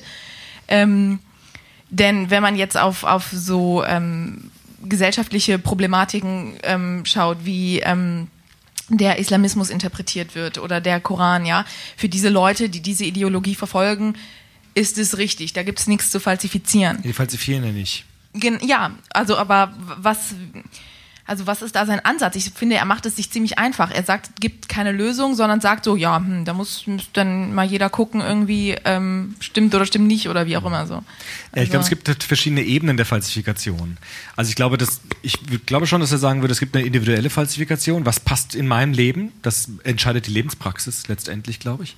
Aber es gibt natürlich auch bestimmte Lösungsvorschläge, die besser funktionieren für ein konkretes Problem als andere, die sich bewähren und nicht so stark zurückfallen, weil sie sozusagen für ein konkretes, echtes Problem eine Lösung anbieten, die sich bewährt, besser als andere. Im philosophischen Diskurs ganz oben würde er schon sagen, ähm, das, das was Wer hat das gesagt? Ich weiß nicht genau. Der, der zwanglose Zwang des besseren Arguments ist natürlich schon etwas, das eine bestehende Theorie stark in Frage stellt. Natürlich kann man heute immer noch sagen, die Erde ist eine Scheibe. Okay, kannst du machen, klar. Aber wenn man sich wirklich mit, äh, mit dem Verstand die Sachen anschaut und die Argumente gegeneinander abwiegt, ist die Hypothese, dass die Erde eher eine Kugel ist als eine Scheibe, einfach so zwingend, dass man sagen kann, diese Hypothese bewährt sich eher als die Hypothese, die Erde ist eine Scheibe. Es gibt auch Menschen, die immer noch das glauben. Aber ich denke, Popper würde sagen, es gibt auf verschiedenen Ebenen verschiedene Falsifikationen für mein eigenes individuelles Leben, für wissenschaftliche Diskurse, für politische Diskurse. Und da würde er sagen, es kommt immer auf das Problem an, dass es da ist und auf die Lösungsvorschläge für ein konkretes Problem. Und da muss man in jedem Einzelfall gucken, welcher Lösungsvorschlag ist besser als ein anderer. Das heißt nicht, dass der dann richtig ist, aber er ist zumindest besser als der, den ich vorher hatte. Und so tastet man sich in allen Lebensbereichen langsam empor. Aber es wird schon, ähm, je größer das gesellschaftliche Problem oder so, desto schwammiger wird es ja, irgendwie. absolut. Na gut, aber ich meine, du hast ja das angesprochen mit Radikalisierung von Religion. Da ist ja gerade eine Abschottung gegen die Falsifikation das Entscheidende. Also Mhm. zu sagen, wir müssen den Diskurs stoppen, weil der Diskurs, also weil, weil der Austausch von Argumenten uns, uns schwächen würde. Und die Antwort ist eine Abschottung und der Kampf gegen andere Meinungen. Und das ist genau das Gegenteil von Popper, weil er sagen würde, damit erhöhe ich wieder eine Idee und lasse eine Idee wichtiger werden als Menschen, weil ich dann auch bereit bin, andere Menschen zu opfern für meine Idee, was ja genau passiert gerade. Also Terrorismus ist ja genau diese Idee, zu sagen, meine Wahrheit ist viel wichtiger als die Menschen, deshalb kann ich Menschen opfern für meine Ideologie. Und das ist genau das Gegenteil von Popper. Lasst Ideen sterben, nicht Menschen. Und ich glaube, dass Terrorismus und Popper das ist genau das Gegenteil von dem, was, was er sagt. Und deshalb gibt es verschiedene Ebenen, wo man immer wieder Popper anwenden kann. Deshalb hat er auch so eine Renaissance, finde ich, heute. Weil man, also ich, ich denke immer an Popper, wenn ich die Tagesschau einschalte, weil überall wird dieses Prinzip wieder umgekehrt. Überall gibt es wieder irgendwelche Irre, die ihre Ideen äh, verwenden, um damit Menschen äh, zu opfern, unter ihren Ideen. Und deshalb ist der Popper heute so wichtig, weil er so sachlich ist, weil er so nüchtern ist, weil er sagt, überprüfe deine Theorien und guck in jeder Ebene, wie du es gesagt hast, welcher Lösungsvorschlag ist für welches Problem besser als ein anderer.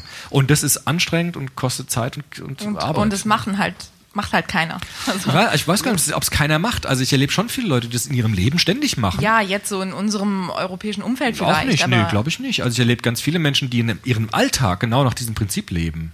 Die genau Okay. gucken, was passt, was passt nicht, was, was wird falsifiziert. Ich glaube, dass der Popper einfach nur will, dass das, was man eh immer in seinem Leben macht, auch mal übertragen sollte auf diese sogenannten großen Fragen, die es für ihn eigentlich gar nicht gibt. Es gibt keine großen Fragen, es gibt auch keine großen Philosophen. Es gibt Fragen und es gibt Lösungsvorschläge. Und die kann man sich angucken und kann darüber diskutieren und kann schauen, was ist besser. Also er, er, er weigert sich auf diese Ebene, uh, da oben wird's kompliziert. Das ist natürlich kompliziert, aber das ist nicht so, dass es niemand könnte, außer so ein paar Erlesenen. Das ist nicht so. Und, und da würde ich gerne noch mal einhaken, weil das so ein bisschen durchklang äh, irgendwie in anderen Kulturen ähm, wäre dieses kritische Hinterfragen weniger der Fall. Ich glaube einfach, dass diese anderen Kulturen zum Großteil in totalitären Strukturen leben, wo das total unterdrückt wird. Aber die Menschen an sich diesen kritischen Rationalismus schon in sich tragen. Da ist ja vielleicht Popper ist ja sehr nah an Kant, der die Vernunft so als oberstes Prinzip und der sagt, jeder Mensch ist mit Vernunft von Grund auf ein Stück weit ausgestattet, aber wichtig ist sich anzugucken, welche Macht- und Herrschaftsstrukturen hindern uns daran. Vernunft walten zu lassen oder kritisch zu hinterfragen. Und diese Frage kann man sich auch in europäischen Ländern stellen. Also wie gesagt, ich kann nur wiederholen, Schulsystem. Wenn ich, wenn ich, wenn ich meinen Kindern das gar nicht nahebringen kann in der Schule, was kritisches Hinterfragen ist, dann habe ich auch als Gesellschaft, als Kultur irgendwann ein Problem. Also das heißt, es ist ganz stark diese Komponente ähm, Gewalt und Herrschaftsstrukturen, die auch kritisches Hinterfragen unterdrückt. Und ich glaube eben, dass die meisten oder sehr viele Menschen kritisch hinterfragen können, aber es oftmals nicht zugelassen wird oder sie es nie wirklich gelernt haben durch diese Unterdrückung. Und das kann schon im kleinen Familiensystem anfangen, durch Erziehung, geht dann höher in Schule, in Unternehmen und so weiter und so fort. Ähm, also das ist, glaube ich, der Knackpunkt. Also fähig sind wir, glaube ich, alle dazu. Man könnte, hm, vielleicht noch einen Satz dazu, weil es wichtig ist. Man könnte auch das man könnte es auch als, als Bildungsprozess bezeichnen. Also Popper sagt, so wie, ganz wie Humboldt es auch gesagt hat, bist du bereit, ein Stück aus dir herauszutreten und dir deine eigenen Überzeugungen mal anzugucken? Das ist der entscheidende Schritt. Viele Menschen, da würde ich dir recht geben, agieren ihre Überzeugung einfach unreflektiert aus, weil sie gar nicht auf die Idee kommen, das mal sich anzugucken. Und ich glaube, der entscheidende Schritt ist, den Mut zu haben, ähm, einen Schritt zurückzutreten, zur Distanz zu sich selbst aufzubauen und die eigenen Ideen, die man in sich trägt, zum Gegenstand der Reflexion zu machen. Ich gucke mir meine eigenen Überzeugungen an. Sind meine Ängste wirklich berechtigt, wenn ich sie an der Wirklichkeit kontrastiere? Sind meine Sorgen berechtigt? Ist das wirklich angemessen, wie ich über diese Dinge denke? Und in diesem Schritt passiert das Entscheidende. Deshalb ist es auch kein Verlust, sondern es ist ein Gewinn, wenn man die Fähigkeit hat, ein Stück weit aus Distanz heraus seine eigenen Überzeugungen zum Gegenstand der Betrachtung machen zu können. Ich gucke mir an, wie denke ich eigentlich? Ist das die einzige Möglichkeit zu denken? Gibt es eine andere Möglichkeit, darüber auch noch zu denken? Und da wird es auch bildungsmäßig komme aus dem Bildungssektor, da wird es interessant, weil es dann auch Persönlichkeitsentwicklung bedeutet. Ja, da wird es vor allem auch schwierig. Sorry, ich bin sofort weg. Ja, klar. Nur das ist halt auch. Ähm, das ist anstrengend. Genau, das ja, ist die klar. Frage, was du auch gesagt hast. Wie sehr lässt die Struktur, in der ich aufwachse, meine Kultur, meine ähm, Demokratie oder Nicht-Demokratie, in der ich lebe, das zu, dass ich mir diese Fragen stellen kann oder dass ich das halt irgendwie einfach kritisch hinterfrage Ja. und mich bestenfalls ähm, irgendwie zum Besseren ändere. Ja. So. Also da würde Popper sagen, das ist, der, ist die Frage, wie offen eine Gesellschaft ist, die das zulässt. Also wie offen ist eine Gesellschaft, um das zu ermöglichen. Da gibt es Gesellschaften, die lassen das weit zu und es gibt Gesellschaften, die das sehr eng machen, sodass man es nicht kann. Das ist ein Kriterium für eine offene Gesellschaft, ja. Und wir sind ja nicht in der offenen Gesellschaft, sorry, äh, sondern auch das ist ja eher als Prozess zu verstehen. Also das ist immer nur eine Idealvorstellung. Also wenn wir jetzt behaupten würden, wir sind jetzt gerade in der offenen Gesellschaft, europäische Werte, pipapo, ist das einfach nicht der Fall, sondern es ist ein permanenter Prozess. Und mit jeder Generation muss das auch neu eingeübt und neu trainiert werden. Also ich sehe das wirklich als eine Technik, wie so ein bisschen eine Sportart auch, ein Stück weit. Ja, definitiv. Jetzt kannst du gehen. Tschüssi. Äh, okay, ich habe vielleicht mal ein bisschen abwegigere Frage, weil ein bisschen mehr Realitätsbezug. Eine was für eine Frage? Abwegigere Abwegige. Frage. Ähm, ich bin jetzt ein Mensch mit Demonstrationshintergrund. Ich komme aus Erfurt. Wir hatten ja von einem Einspieler schon Björn Höcke gehört. Mhm. Den höre ich ja mittlerweile jetzt leider sehr öfter, sehr oft und auch viel zu oft, meiner Meinung nach. Ähm, Problem, Musst dich nicht rechtfertigen. Nee, geht nur so ein bisschen um jetzt Ja. Kontext für die Frage. Ähm, das Problem ist, jetzt zieht er regelmäßig Menschenmassen an, die ja eben nicht mehr genau für diese kritisch, für das kritische Hinterfragen mehr zu haben sind. Mhm. Meine Frage jetzt daraus, wie kriegt man denn diese Menschen wieder dazu, sich kritisch äh, wieder an den Problemen der Gesellschaft irgendwie zu orientieren, das zu hinterfragen und so weiter und nicht eben, eben nicht den einfachen Lösungen hinterherzurennen. Also ich würde an dem Punkt als erstes mal, bevor du vielleicht einhakst, ähm, bezweifeln, dass es wirklich Menschenmassen sind. Das wollte ich fragen, ist es so? Ist es Du- wirklich also, so? ist Also es auch so- da nochmal Popper so- anzuwenden. Ist es kritisch? Ist es eine Riesenmasse, die ihm zuhört und zujubelt? Das Und wird die immer größer und sieht man die auf den Straßen? Also, es also ich bin in der. Demo-Organisation Ja. dabei Ja. und das sind, in den Hochzeiten waren es 5000 Menschen. Und, Ja, ähm, aber sozusagen im Vergleich zu, nehmen wir die TTIP-Demonstration in Berlin, wo Ja. da kaum jemand gesprochen hat, Ja, wo es mal- 200.000 sind. Also auch immer eine Relationsfrage. Aber natürlich wirkt es, wenn man live dabei ist, als eine riesige Masse. Beziehungsweise den Massenbegriff gibt es sozusagen nicht. Aber Ja. auch da kann man schon kritisch hinterfragen. Das Problem, was bei diesen 5000 Menschen an sich ist, das sind leider nicht nur irgendwie, wie es immer so in den Medien beschrieben wird, besorgte Bürger oder sonst was, da sind auch reihenweise Nazis, Hooligans und so weiter mit bei, die eben auch gewalttätig werden, auch eben durch die Anstachelung, durch solche Reden. Ich habe das am eigenen Leib erfahren, ich wurde auf einer Brücke mit meiner Gruppe angegriffen von solchen Nazi-Hools. Diese Leute, da gehen wir jetzt einfach mal von ab, die kann man nicht mehr irgendwie anderweitig, die sind in ihrer Ideologie gefangen, in ihren Vorstellungen von der Welt. Was jetzt aber mit den Menschen, die da einfach hingehen, weil sie keine Ahnung haben, weil sie sich da irgendwas mal gehört haben und so weiter, wie kriegt man diese Menschen irgendwie wieder dazu, sich nach Poppers Vorbild kritisch irgendwie dem ganzen System anzugliedern und sich da wieder irgendwie, das wieder zu hinterfragen, einfach alles. Ja, beim, also es gibt ja bei diesem Rechtsradikalismus gibt's ja ganz interessante Studien, die genau, was du jetzt beschrieben hast, auch sagen, dass es so einen Kern gibt, so einen harten Kern, da gibt es solche Schalen drumrum. Und die Pädagogen, die mit Rechtsradikalen arbeiten, auch so Aussteigerprogramme anbieten, die versuchen immer erstmal in diese äußeren Ringe zu gehen, wo die Menschen noch nicht so ganz fest drin sind, sondern wo sie noch schwanken, wo sie gewissermaßen noch eine Annäherung haben, wo sie aber noch nicht so tief in der Szene drin sind. Und dann kann man pädagogische Maßnahmen, gibt es ja auch Exit oder so, um eine zu nennen. Und die arbeiten schon mit so einem Außen-nach-Innen-Modell, dass man erstmal versucht, die noch nicht ganz Entschlossenen ähm, ja, zu überzeugen oder zumindest wieder zum kritischen Denken anzuregen und dann nach innen zu gehen. Es gibt da schon interessante pädagogische Maßnahmen. Sie alle zielen auf Bildungsprozesse. Bildung ist das entscheidende Moment. Was ich eben versucht habe zu sagen, also kriege ich dich dahin, dass du bereit bist, dir diese Sachen anzugucken mit einem nüchternen Verstand. Dass du sozusagen diese emotionale Bindung ein bisschen loslöst und es dir anschauen kannst und kontrastieren kannst mit anderen Theorien. Das ist im Grunde dieses, dieser Bildungsmoment. Und das geht bei manchen Menschen, die ein bisschen an der Sphäre außen sind, leichter als mit diesem harten Kern, wo es dann tatsächlich sehr schwer wird. Wo es zum Teil Krisen bedarf, wie du gesagt hast, Erschütterungen, irgendwas passiert dann im Leben, wo es dann doch wieder einen anderen Weg gibt. Aber da gibt es verschiedene Modelle, wie man mit solchen Leuten noch arbeiten kann, die auch ziemlich gut sind. Ähm, ja, meine Frage hat sich jetzt eigentlich durch die, die hat sich jetzt fast erledigt. Ähm, nämlich, ich wollte einfach wissen, ob ähm, Popper konkrete Vorschläge hat, wie eine offene Gesellschaft mit einer ges- geschlossenen Gesellschaft kommunizieren soll. Also das ist eigentlich das, was äh, Ja. wir jetzt gerade besprochen haben. Hat er gesagt. Also ein Ja. Beispiel, Popper hat ja viele interessante Interviews gegeben, gibt es auch auf CDs in so einem Schuber, den habe ich auch zu Hause mir ständig angehört. Er war zum Beispiel ein Gegner der Friedensbewegung, interessanterweise. Ganz witzig. Also nicht witzig, aber interessant, weil er gesagt hat, ähm, weil die Friedensbewegung den Russen, so nennt er das auch, weil in den 80er Jahren, mitten im Kalten Krieg, Anfang der 80er Jahre, weil die Friedensbewegung den Russen hilft, weil sie uns schwächer erscheinen lässt, als wir sind. Und wir dürfen nicht so tun, als ob wir nicht bereit wären, Stärke zu zeigen gegenüber Angriffen von außen, von totalitären Systemen. Also er hat schon, der war nicht ohne der Popper, ja. Der Popper war nicht so ein Kuschelphilosoph, sondern er hat schon gesagt, also wir müssen auch bereit sein, uns zu wehren gegen totalitäre Regime, wenn sie uns bedrohen. Und er hat auch gesagt, dass es nicht immer gut ist, wenn wir sozusagen alles aufweichen und äh, sozusagen immer nur auf Dialog gehen und ganz viel Schwäche zeigen und dann andere Leute diese Schwäche ausnutzen können. Also er war da auch schon auf so einer wehrhaften Schiene und er würde schon sagen, dass offene Gesellschaften auch wehrhaft sein müssen gegen Bedrohungen. So wie Sie meinen, Krieg ist manchmal notwendig, würde er sagen.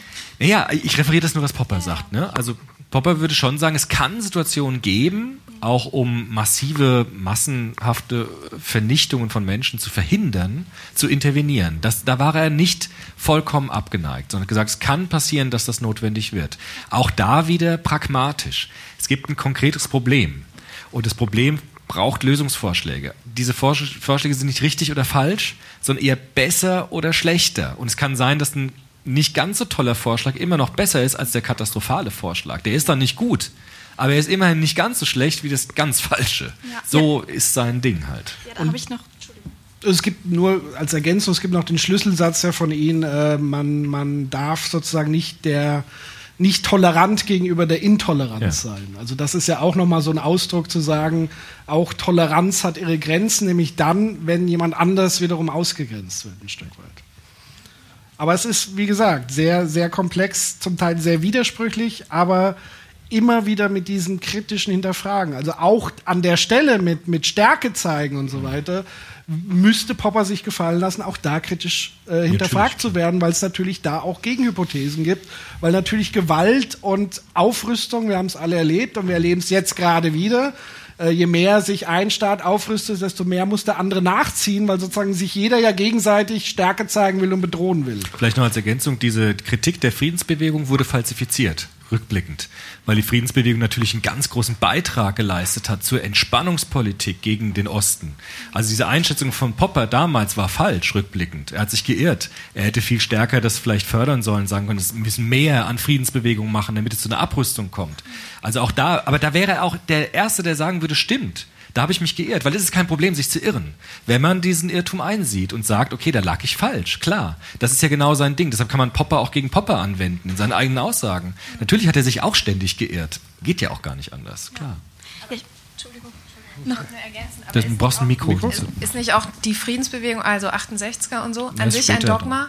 Also, Ja, das hat er denen ist vorgeworfen. Ja die Kritik. Das Strukturell ist das sozusagen nicht falsifizierbar. Ja. Die wurde falsifiziert, aber sie hat sich nicht selbst überprüft. Ja, richtig, das, hat er denen vorgeworfen. Genau, das hat er denen vorgeworfen. Genau. Ich habe noch ganz kurz äh, zwei kleine Fragen. Und zwar, wenn man jetzt ein konkre- konkretes Problem hat, dann guckt man sich die Lösungsvorschläge an Mhm. und dann sozusagen wird eine Lösung ausgewählt. Was man glaubt, was eine Was Lösung sein glaubt, könnte, die genau. sich dann bewähren muss. Ja. So, Wer wählt denn nach Popper diese Lösung aus? Also ist das die Mehrheit oder gibt es da wieder, je, also Je nachdem, von welchem Problem wir reden, würde er sagen. Okay. Ne, Das haben wir eben schon gehabt mit diesen Ebenen des Problems. Ne? Also ein ganz konkretes Problem bewährt sich durch eine Lösung oder nicht, ne? Mhm. bis hin auf höheren, komplexeren Ebenen, wo dann entscheiden wird, Mehrheit bei Demokratie. Da Ja. ist die Mehrheit bei ihm, klar. Und ähm, wenn er sagt, ich weiß nicht, wie die Zukunft wird, vielleicht wird es auch schlechter, Ja. hinkt man dann nicht immer ein bisschen nach? Immer. Ja. Bei Popper geht es nie auf. Es wird nie sauber, du kommst aus keiner Situation sauber raus. Aber der Popper sagt, das ist das einzig Realistische, weil das Leben ist so. Das Leben geht nie glatt auf. Du kommst am Ende nie mit einer Nullrechnung nach Hause. Nee, aber also er akzeptiert auch keine Prognosen. Nein, also vielleicht in ganz begrenztem Maße schon. Aber er würde sagen, wir haben nie Gesetze der Geschichte. Das war sein ein großes Feindbild. Wenn jemand sagt, ich habe die Gesetze der Geschichte verstanden und weiß, was kommt, der äh, ist ideologisch drauf, weil die Zukunft ist offen. Wir wissen nie, was kommt. Es passiert immer irgendetwas, womit niemand gerechnet hat. In unserem eigenen Leben, in unserer eigenen Biografie und in unserer gesellschaftlichen Wirklichkeit. Immer kommt irgendwas, was plötzlich da ist. Und da musst du wieder neu überlegen, wie gehst du jetzt damit um? Und er sagt, das ist zwar traurig, aber das ist halt real, das ist halt das Leben. Ja, äh, mich würde interessieren, differenziert Popper zwischen Naturwissenschaften und Menschenwissenschaften, was die Falsifizierung angeht? Ja, tut er. Also er hat in erster Linie Naturwissenschaften im Auge in seinem Modell, weil er selbst Naturwissenschaftler war. Er hat ja Physik studiert auch, also gerade diese harten Naturwissenschaften. Er sagt aber auch in den Sozialwissenschaften, und da ist es witzig, also witzig, ich sag mal witzig, das ist überhaupt nicht witzig, ganz, ähm, keine Ahnung, interessant.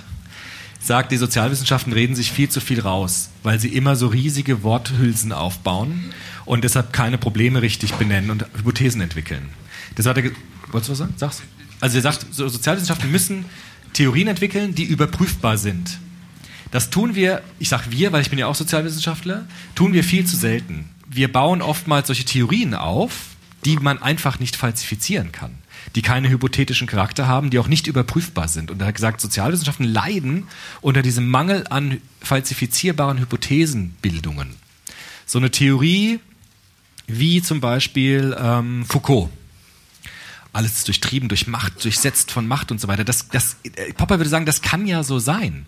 Aber du musst es erst in eine Form bringen, die man überprüfen kann. So wie du das machst, kann man es nicht überprüfen. Dann ist es eigentlich keine wirkliche Theorie. Weil ich kann das nicht falsifizieren. Und er sagt, die Sozialwissenschaften und auch die Philosophie sind halt voll durchdrungen mit solchen Theorien, die einfach nicht überprüfbar sind. Und das ist ein Hauptproblem der Sozialwissenschaften. Ich glaube, da hat er recht. Da würde ich jetzt einfach mal einwerfen, dass diese Bindung bei den äh, Sozialwissenschaften ja ganz stark immer an den Träger gebunden ist. Also dass eine ähm, kontextabhängige äh, Einschreibung der Person des Autors immer noch viel stärker mit reinspielt als bei den Naturwissenschaften. Das ist wohl so. Und deshalb, deshalb eine Ideologie jetzt auch die Frage stellt, für wen greift diese Ideologie? Ist es eine Milieu, ist es eine spezifische Gruppe oder greift sie universell? und da hatten wir jetzt ja gerade auch schon äh, verschiedene Punkte. Äh, für wen ist es denn das Beste? Ist es denn das Beste jetzt für die freie Gesellschaft oder ist es das Beste für die Menschen weltweit? Und anscheinend differenziert er da ja auch. Also wäre das vielleicht noch ein, ein Punkt, ähm, wo man sagen könnte, okay, Ideologien sollten klar benannt werden, ob sie universell Gültigkeit haben wollen. Und dann wäre das, was meine Vorrednerin gerade angesprochen hatte, die- die Frage, woran macht er das fest? Irgendwie quantitative Mehrheit oder ähm, ist es die Gruppe, die entscheidet? Ähm, Je nachdem, welche Ideologie wo ansetzt und auf welcher Ebene sie sich befindet. Also Ideologien neigen immer dazu, universell zu argumentieren, deshalb sind sie immer problematisch für Popper, egal ob es im Kleinen oder im Großen. Der Patrick Breidenbach hat ja mal diesen Begriff des Mikrofundamentalismus geprägt, ne, glaube ich, auf irgendeiner Geschichte. Das, genau das würde er auch sagen. Es gibt so Mikrofundamentalisten, die sozusagen auch wieder Hypothesen haben, die nicht überprüfbar sind. Von daher geht es in allen Schichten so runter, auch in Beziehungen zum Beispiel. Das ist auch oft so, dass man irgendwelche Ideen hat und die man einfach so stark festhält, dass ein anderer darunter leidet. Und da vielleicht noch eine Anmerkung zu dem Träger. Also wer ist Träger der Theorie und wer sorgt dafür, dass sie sich sozusagen durchsetzt am Ende? Äh, da auch ein Zitat von meinem Lieblingsphilosophen Heinz von Förster, der mal gesagt hat, äh, derjenige, der die beste Geschichte erzählt, gewinnt. Ja, aber das würde Popper nicht sagen. Letztendlich das- das- ist sozusagen, das ja, ja, ich- natürlich nicht. Äh, Er Da- hat ja das- sozusagen die Konstruktivisten auch gehasst, äh, ein Stück weit. Aber letztendlich geht Heinz von Förster sogar so weit bis in die Naturwissenschaft hinein, wo er sagt, selbst die, die Frage nach Urknall und wie ist die Welt entstanden, ist jetzt letzten Endlich eine Geschichte, die man erzählt, eine Hypothese, wenn man so will, ähm, die im prinzipiell unentscheidbar ist. Und das heißt, äh, man entscheidet sich dafür. Was ist die bessere Theorie? Was ist die bessere Geschichte letztendlich?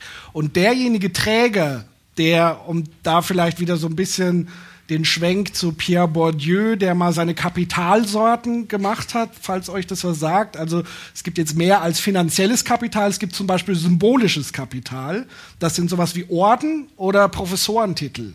Das heißt Menschen, die besonders anerkannt sind, die einen besonderen äh, Ruf, Habitus, was auch immer haben, Reputation haben, denen wird auch eher ihre Theorie äh, geglaubt, je nachdem, was für eine Biografie, Geschichte sie haben.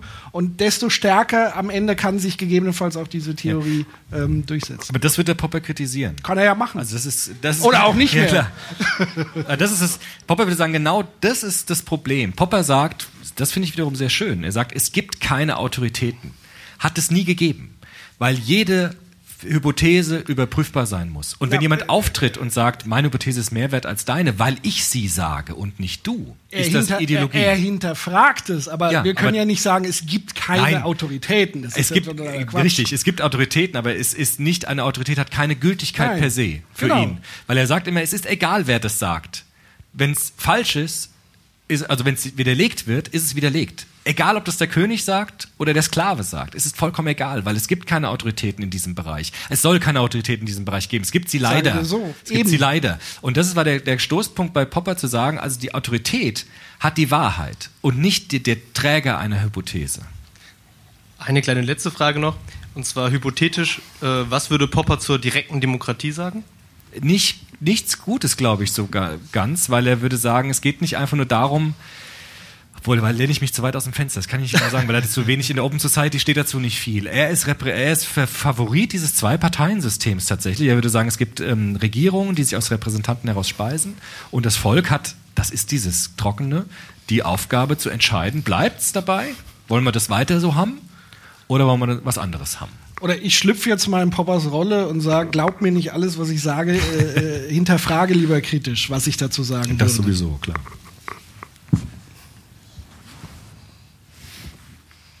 So, wie, wie sieht es eigentlich zeitlich aus? Könnt Ja, ihr noch? Äh, ist noch. Sauerstoff im Saal? Ja. Ansonsten euch beiden noch. Fünf vor Ja. zehn? ähm, um nochmal meinen Freund Paul Watzlawick reinzubringen. Mhm. Ähm, mir fehlt ein bisschen der Praxisbezug und der Kontext. Also wenn ich sozusagen, es ist immer diese Idee, was ist Demokratie? Also in der Realität ist Demokratie besteht aus Menschen. Also es gibt übertragende äh, Repräsentanten der Demokratie. So, wenn die sozusagen in einen Falsifizierungsprozess gehen, dann braucht das Zeit. So, ja. Und die, genau dieser Zeitfaktor ist, finde ich, ein Problem. Weil der Kontext kann sich sozusagen im Prozess der Falsifizierung schon wieder so verändert haben, dass das, was ich möglicherweise auch verifizieren kann, schon wieder nicht mehr stimmt, weil der Kontext sich verändert hat. Und das ist schon aktuell auch so. Ja. Ja, also ja, su- super tolle Ideen. Es gibt super Kontakt, um mal um die Flüchtlingsthematik mal nochmal Mhm. aufzubringen. Auch da gab es natürlich Programme, Ideen dazu. So. Aber jetzt hat sich der Kontext geändert, es sind viel mehr. Ja, Ja, Oder die richtig. Türkei schmeißt auch Bomben. Ja. Ja, scheiße. Jetzt hat sozusagen die Falsifizierung, die wir gemacht haben, zwar vielleicht funktioniert, aber der Kontext hat sich so schnell verändert. Und das fehlt mir. Das also ich kann sozusagen theoretisch dem folgen, aber mir fehlt die Umsetzbarkeit und zwar in einem demokratischen System. Das stimmt, das hat er nicht gesehen, sowas. Das glaube ich auch. Mit ihm reden. Also Aber das würde ich so stehen lassen. kann jemand stimmt, mit ja. Mhm. Toten sprechen? Aber das, das stimmt, das ist richtig. Ja, ist ein Problem, das bei ihm offen bleibt, ganz klar. Hast du eine Lösung? Nee. Wenn ich sie hätte, ich wäre morgen da draußen. Nee, ich weiß nicht, ich sehe das Problem auch. Ich habe dafür erstmal jetzt keine Lösung. Keine Ahnung. Das ist diese Ambivalenz, die man aushalten muss, keine Lösung zu haben. Das ist halt so. Also wenn es um Ambivalenz geht, dann verweise ich nochmal an Herrn Watzlawick. Ja, ja, hatte klar. eine Idee dazu. Ja, ja. Äh, ja, ich habe die ganze Zeit so ein bisschen ein Problem mit der Aussage, eine Theorie ist so lang gut, bis es eine bessere gibt.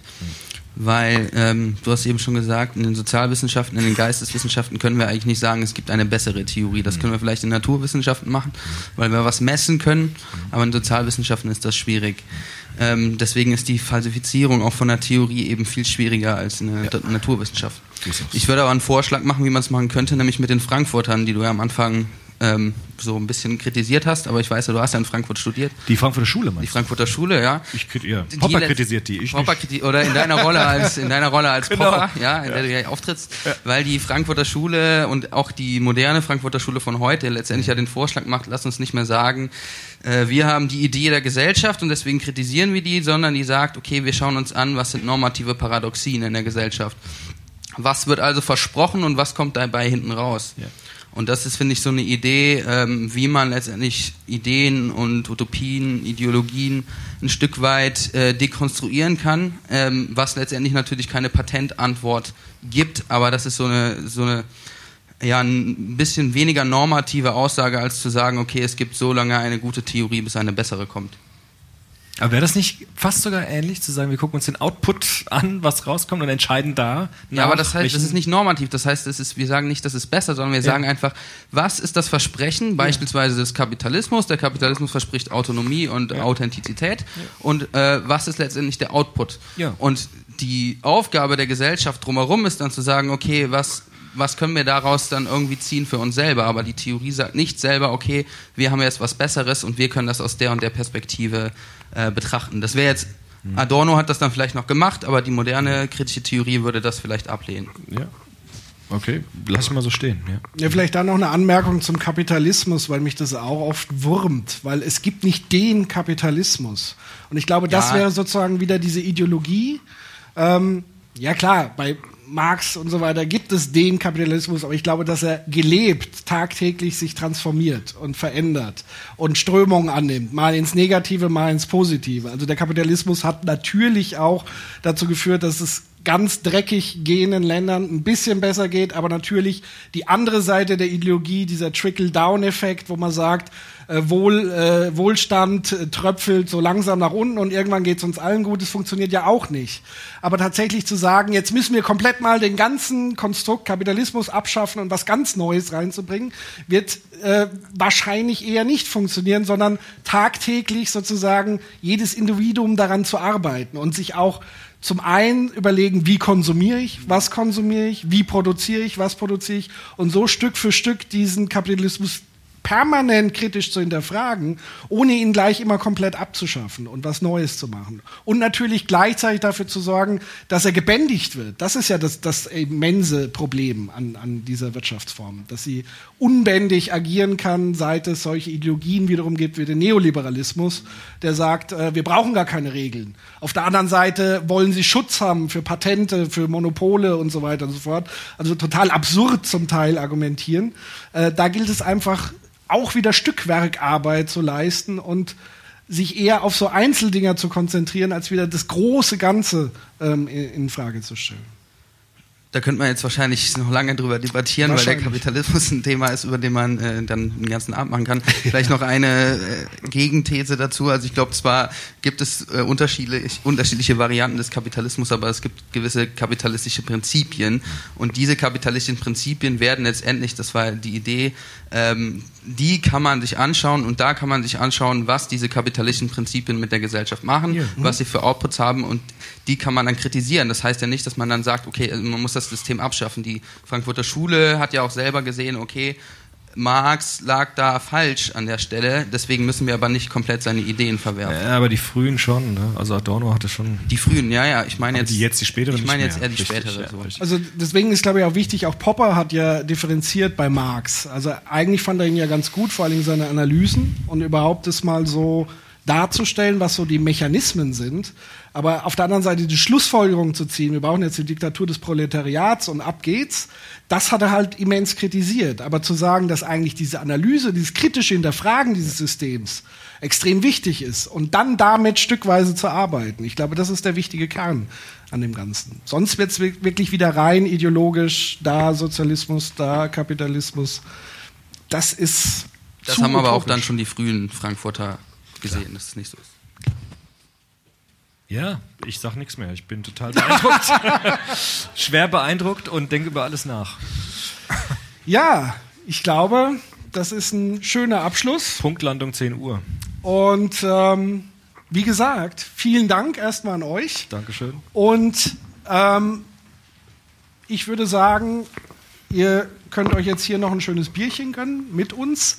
Und wir sind, wie gesagt, noch ein bisschen hier. Und wer noch was reingeschrieben haben will, weil mich gerade schon jemand abgefangen hat, wir sind jetzt hier noch ein bisschen da, dann können wir noch ein bisschen plauschen und wir schreiben was Nettes rein. Vielen Dank für eure Dankeschön. Aufmerksamkeit. Es war schön bei euch in Hamburg. Dankeschön. Vielen Dank.